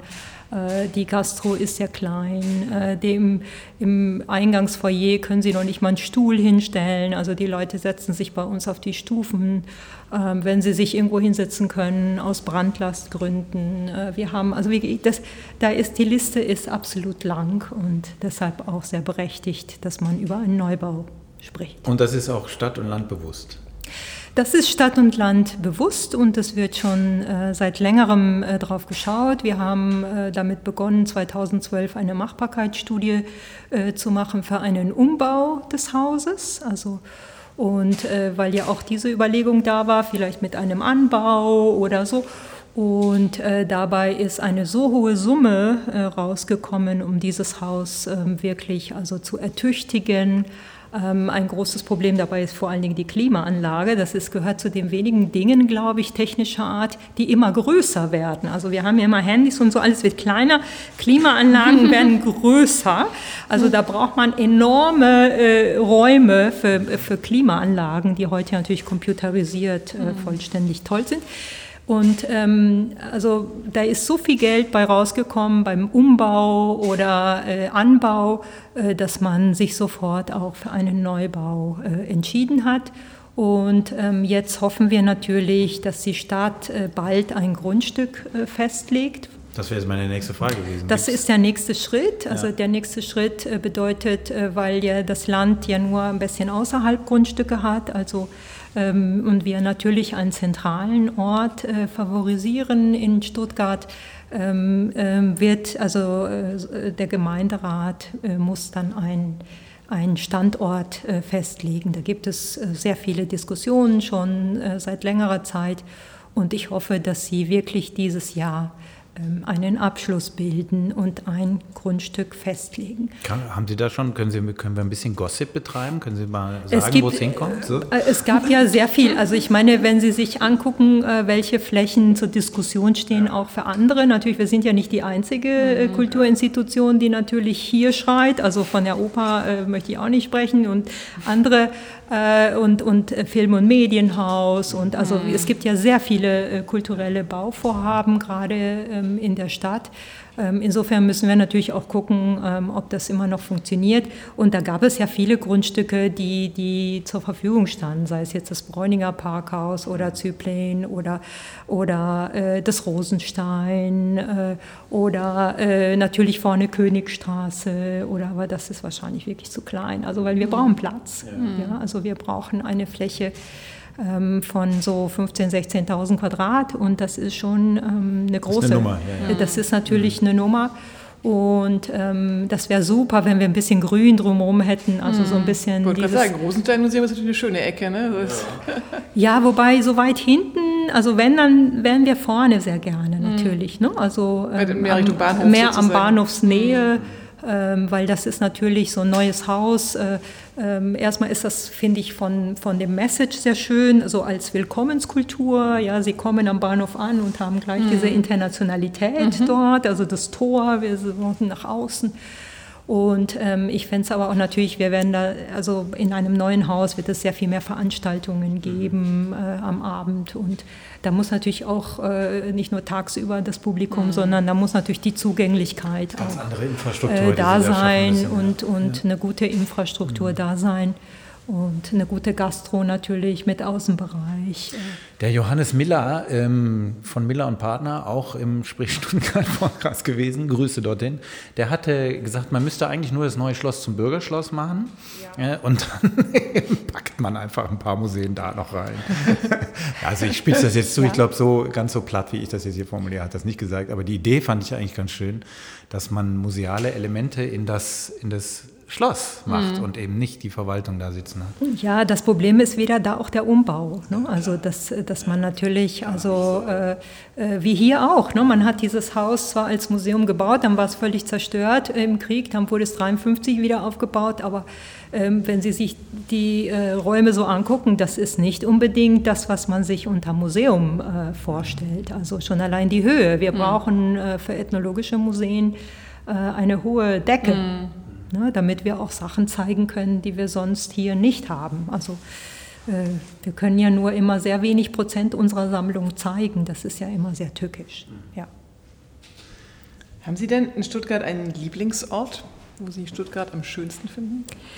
Also das muss ich sagen, ich wohne am Hölderlinplatz in der Nähe am Westen und das finde ich toll. Dieser Ort mhm. gefällt mir unheimlich gut. Ich habe mir, als ich hierher kam, habe ich mir sehr viel angeschaut, ähm, war auch im Osten. Also ich mag eher ähm, Stuttgart, wo es so ein bisschen kiezig wird, also wo es so eine eigene Perspektive hat und wo noch Altbauten da sind. Also ich bin ein großer Fan vom Altbau und wohne auch in einem Altbau mit hohen Decken und das finde ich perfekt. Also das mag ich sehr. Und das quirlige Leben rundherum. das ist trotzdem quirliges Leben, ja. ja. Also da ist trotzdem alles, was man braucht. Mhm. Und äh, da sind, da ist sehr viel äh, Nachbarschaftskontakt mhm. äh, ist da. Ja, man trifft sich beim Italiener oder beim Kaffee mhm. am Samstag oder im, äh, äh, in der Raupe Nimmersatt. Ähm, mhm. ne? ähm, also das fehlt jetzt natürlich mhm. während der Pandemie. Aber man hat so seine Treffpunkte, man hat die kleinen Geschäfte. Ähm, es hat noch eine sehr starke Individualität. Ja. Ähm, und trotzdem ähm, hat es noch was sehr Städtisches. Mhm. Gefällt mir sehr gut. Und mit wem in Stuttgart würden Sie gerne mal ins Gespräch kommen, mit dem Sie noch nicht gesprochen haben? Ich finde, man kann hier mit jedem ins Gespräch kommen. Das finde ich das Tolle. Ja. Was auch übrigens nicht dem Klischee entspricht. Nein, das, das stimmt, das stimmt. Also ich finde, man kann hier, äh, die, die Leute sind da schon sehr offen. Mhm. Also äh, man kann ähm, irgendwo anrufen und sagen, hallo, sollen wir uns mal treffen? Ja, mhm. und das finde ich völlig okay. Also wie gesagt, dieser Zusammenhalt, der ist extrem beeindruckend. Aber Sie haben niemand vor Augen, wo Sie sagen, den oder die wollte ich schon lange mal sprechen, Nee. hat noch nicht geklappt in Stuttgart. Und, und wenn, äh, jetzt haben wir ja bald, äh, ich glaube, wenn wir das hier online stellen, dann ist er schon neu im Amte, der neue Oberbürgermeister. Ist das jemand, mit dem man redet so als Museumsdirektorin oder pa- passiert das so bei, bei Terminen, Ausstellungseröffnungen so, und dann kommt der, schlappt der eh hier vorbei und dann ist er da oder hat man da tatsächlich auch einen, einen Kontakt? Doch, also man hat schon, schon einen Kontakt natürlich, gerade weil wir ja zur Hälfte von der Stadt äh, mitfinanziert werden, ist das natürlich ähm, äh, eine sehr wichtige Person, eine wichtige Person. Also, ähm, und ähm, wir werden ihn natürlich auch zum Antrittsbesuch äh, äh, einladen und mit ihm darüber sprechen, gerade natürlich jetzt in dieser Situation, wo ein Neubau äh, unbedingt notwendig ist. Ne? Und äh, mit ihm einfach zu sprechen, welche Vorteile dadurch auch für die Stadt entstehen würden. Es geht ja nicht nur darum, das Gebäude ist marode, wir brauchen einen Neubau, sondern natürlich auch, was kann man daraus machen, ja? Und, und welchen Mehrwert äh, bringt das für diese diverse ähm, Stadtgesellschaft? Gerade im Zusammenhang mit dem Punkt, den Sie vorher angesprochen haben, dass es nach außen strahlt. Gibt es etwas für Sie, was in Stuttgart nach außen strahlt? Was jetzt außer das Lindenmuseum natürlich, das ist klar. Und die Staatsgalerie. Sie haben mir die, die schon- Worte aus genau. dem Mund genommen, Nein, verdammt.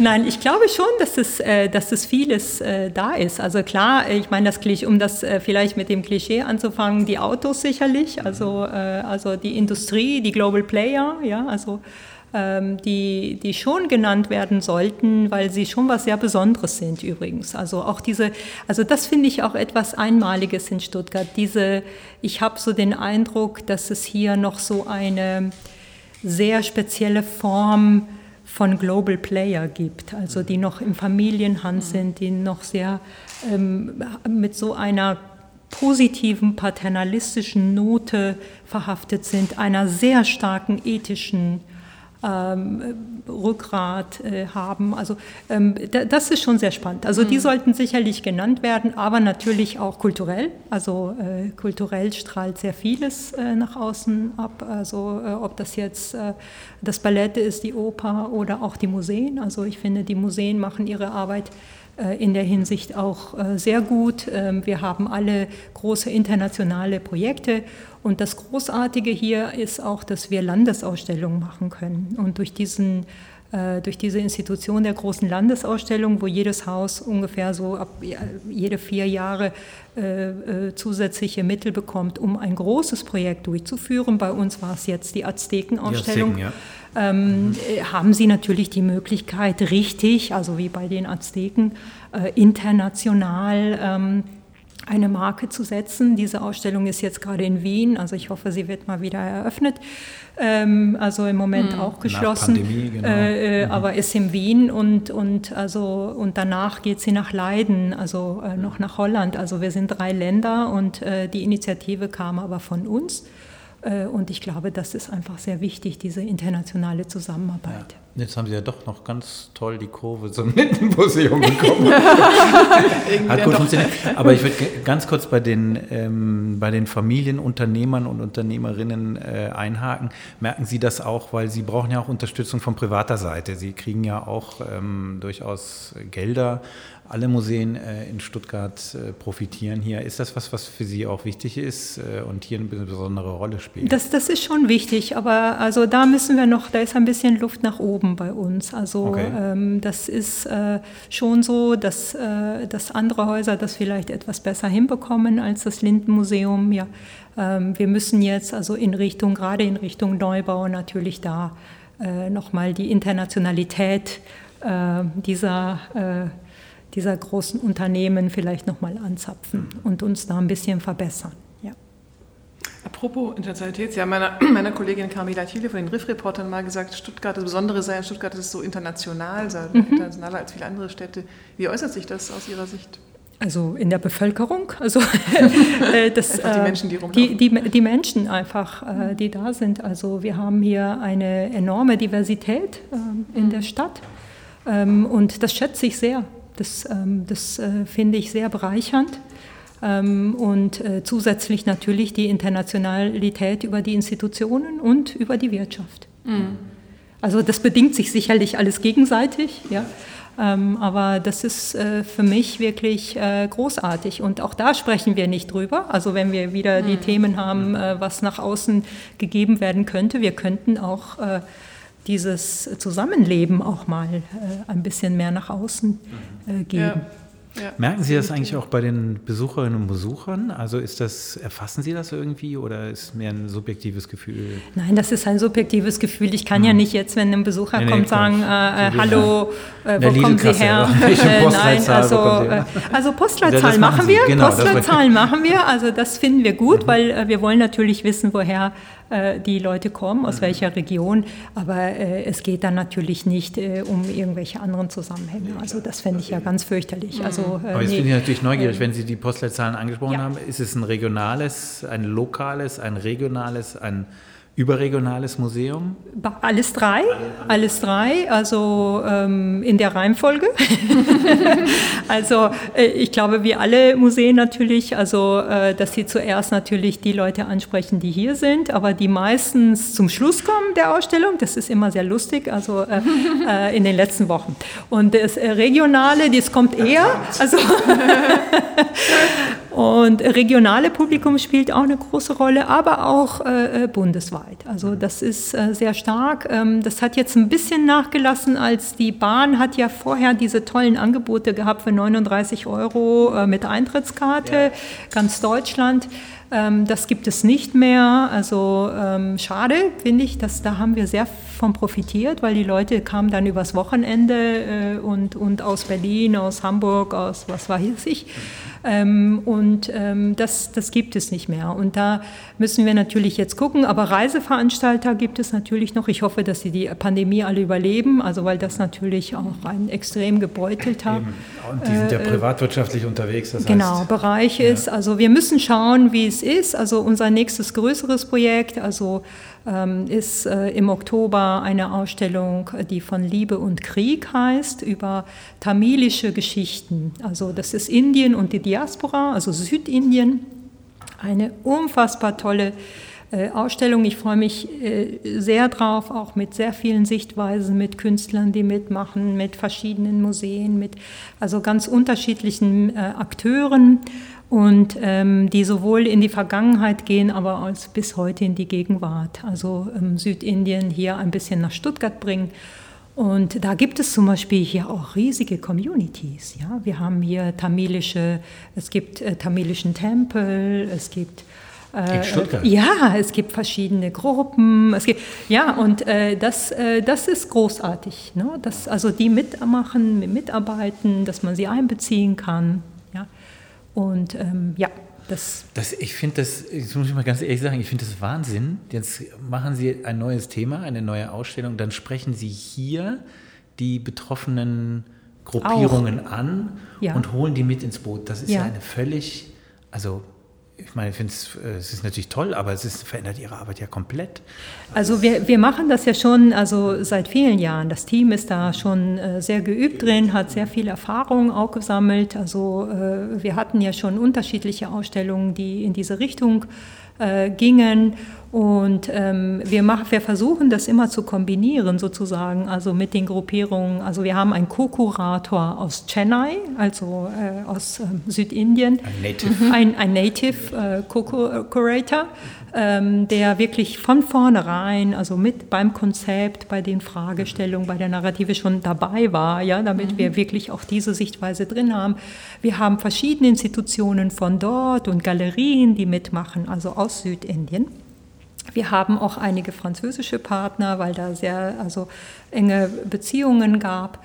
Ähm, und wir haben aber auch natürlich hier die städtische Gruppierungen, ähm, die sich freuen, äh, wenn so eine Ausstellung kommt. Und, und, oder wie bei den Azteken gab es hier auch äh, große mexikanische Communities, die ja bei uns ja auch zum Beispiel immer den Tag der Toten mit ausrichten am 1. November. Total spannend. Jetzt sind wir fast ein bisschen weggekommen von unserem stuttgart Ja, ja, ja, ja. Ich wollte. Äh, ich hatte vorher noch eine Überleitung für. Ich hatte, nee, ja, mach du, äh, kein Problem. Ich hatte noch eine ethnologische Frage. Dann mach ich zuerst. Bevor wir zurück, zurückgehen zu Stuttgart. Kehrwoche. Ach so, wir gehen zurück oh, zu Stuttgart. Das ist jetzt mies. ich und Kehrwoche, oh nein. Nee, also ich, ich bin so glücklich, dass die Kehrwoche bei mir im Mietvertrag abgehandelt ist. also, dass, äh, dass ich da nicht... Sie müssen äh, nicht selber Nein, Kehrwoche nein, machen. ich, ich muss das nicht selber machen und ich bin da äh, extrem glücklich. Also, und ja. Aber Wir haben sehr unterschiedliche Statements Mhm. zur Kehrwoche. Und die meisten waren aber positiv. Also es wurde als, die meisten haben gesagt, dass es ein, dem Gemeinwohl sozusagen dient. Also man hat es Das nicht so stimmt. sehr unter dieser, unter dieser Spießigkeit. Spießigkeit Ja, und sozusagen okay, Blockwart-Mentalität, okay. ich spitze das jetzt mal zugesehen, sondern tatsächlich unter dem, ich mache das ja für die ganze Hausgemeinschaft. ja. Äh, Und das ist mein Beitrag ähm, für, die, für das Wohl des Hauses sozusagen. Ja? Ja. So sehen das die meisten und das fand ich jetzt eigentlich Ja, ganz das kann man auch so sehen, kann man ja. das sehen. Aber meistens wird es negativ nach außen transportiert als, als Klischee des spießigen Schwaben, der Let's Putz, das war natürlich auch eine sehr unglückliche Kampagne, Nicht die das bundesweit äh, für. Gelächter gesorgt hat. Naja, ist reiner Neid vielleicht? Das ist alles eine Frage der Perspektive. Alles eine Frage der Perspektive. Vielleicht hätte München auch gerne Kehrwoche. So, ganz genau. Genau. Jetzt du, Eva. So, jenseits von der Kehrwoche und jenseits vom Besuchen im Blindenmuseum, was muss man in Stuttgart mal gemacht haben? Was muss man in Stuttgart mal gemacht haben? Also was, wenn Sie Besuch haben zum Beispiel, was, was ist der, das Highlight, was Sie jedem zeigen wollen hier? Also klar muss man irgendwie, finde ich schon, äh, zum, zum neuen und alten Schloss. Also natürlich so, ich finde den Schillerplatz auch sehr schön. Also da finde ich, kann man äh, extrem gut sitzen. Ähm, was ich sehr gern habe oder gerne zeige, wenn ich Gäste von außen habe, ist diese, sind diese städtischen Weingüter. Also das finde ich sehr spannend, dass äh, diese Stadt macht es ja einzigartig, die Kessellage, diese Blickwinkel, ne? das, also dass man immer ganz tolle Blickrichtungen hat und ähm, dass dieser Wein auch mitten in der Stadt äh, Ja. wächst. Also das, das finde ich toll. Also ähm, das gucken wir uns auf jeden Fall ähm, an. Und äh, ansonsten ähm, ist das so, dass äh, äh, je nachdem, woher die Leute kommen, aber wenn sie aus Argentinien kommen, sie meistens das, äh, den Bodensee sehen wollen. Also, weil das irgendwie so eine festgelegte Größe ist. Und es gibt ja in Buenos Aires das Restaurant Bodense. Also, und ähm, ja, Das ist ein deutsches Restaurant. Bodensee, klar. Äh, aber äh, Bodense und das kennt also jeder. Und insofern äh, dahin und oder oder die Schlösser natürlich in Bayern oder solche. Also diese diese diese natürlich diese Stereotypen kommen dann natürlich sehr stark ähm, raus. Ähm, einige wollen auch nach Berlin oder so, aber hier so in, in Stuttgart ähm, versuche ich so, also die Innenstadt und äh, also so ein großer Weihnachtsmarkt-Fan bin ich nicht, also ich persönlich. Ich weiß, dass da sehr viele Vorlieben gibt. Also ich, ich konnte mich da noch nie so richtig mit Weihnachtsmarkt im Allgemeinen anfreunden. Ähm, Ähnliches gilt, fürchte ich, für die Vasen. Also das ist auch nicht meine Welt. Also ich in München auch Oktoberfest. Boah, mussten immer mit dem Museum hin. Gott sei Dank machen wir das hier nicht. ähm, ähm, also das weiß ich nicht. Da muss Ja. man irgendwie, glaube ich, eine besondere Affinität ähm, ähm, zu haben. Und äh, natürlich für Kulturinteressierte, die, die reißen sich natürlich um Karten für irgendetwas. Also, Ja. Stefanie Meyer-Hutz äh, äh, von Meyer Dumont, dem Verlag, äh, die war auch zu Gast in Sprich Stuttgart, jetzt haben wir sie bald alle durch. Grüße dorthin. Aber da waren wir ähm, am Teehaus oben und äh, Hm. Sie schön. sagt, sie geht mit Gästen dort oben hin, Ja, um ich einen Blick auf die Stadt äh, Ja, ähm, ja. zu genießen, weil das wiederum auch etwas ist, was es nicht sehr häufig gibt, was wiederum erklärt, warum wir dann hier keinen Fluss haben. Genau. Ähm, Und so wenig Fahrrad fahren. und so wenig- noch, noch. Genau. Ähm, das fand ich eigentlich auch ganz schön. Das stimmt, das Teehaus ist auch so einer meiner Favorites. Da, da, das ist richtig. Das ist ein toller Blick von da oben und man sitzt da wunderschön idyllisch. Das ist ähm, wunderbar, ja. Und ganz zum Schluss stellen wir immer diese wunderschöne Frage, sprich Stuttgart plant eine Soap. Wie soll sie heißen? Also ehrlich gesagt finde ich nicht, dass Stuttgart und Soap irgendwie zusammengehört, aber sagen wir mal Liebe auf den zweiten Blick. Sprich Stuttgart. ein Podcast für und über Stuttgart. Mehr Infos unter www.sprichstuttgart.de oder auf Instagram und Twitter. Anmerkungen, Kritik, Gästevorschläge bitte richten an hallo@sprichstuttgart.de.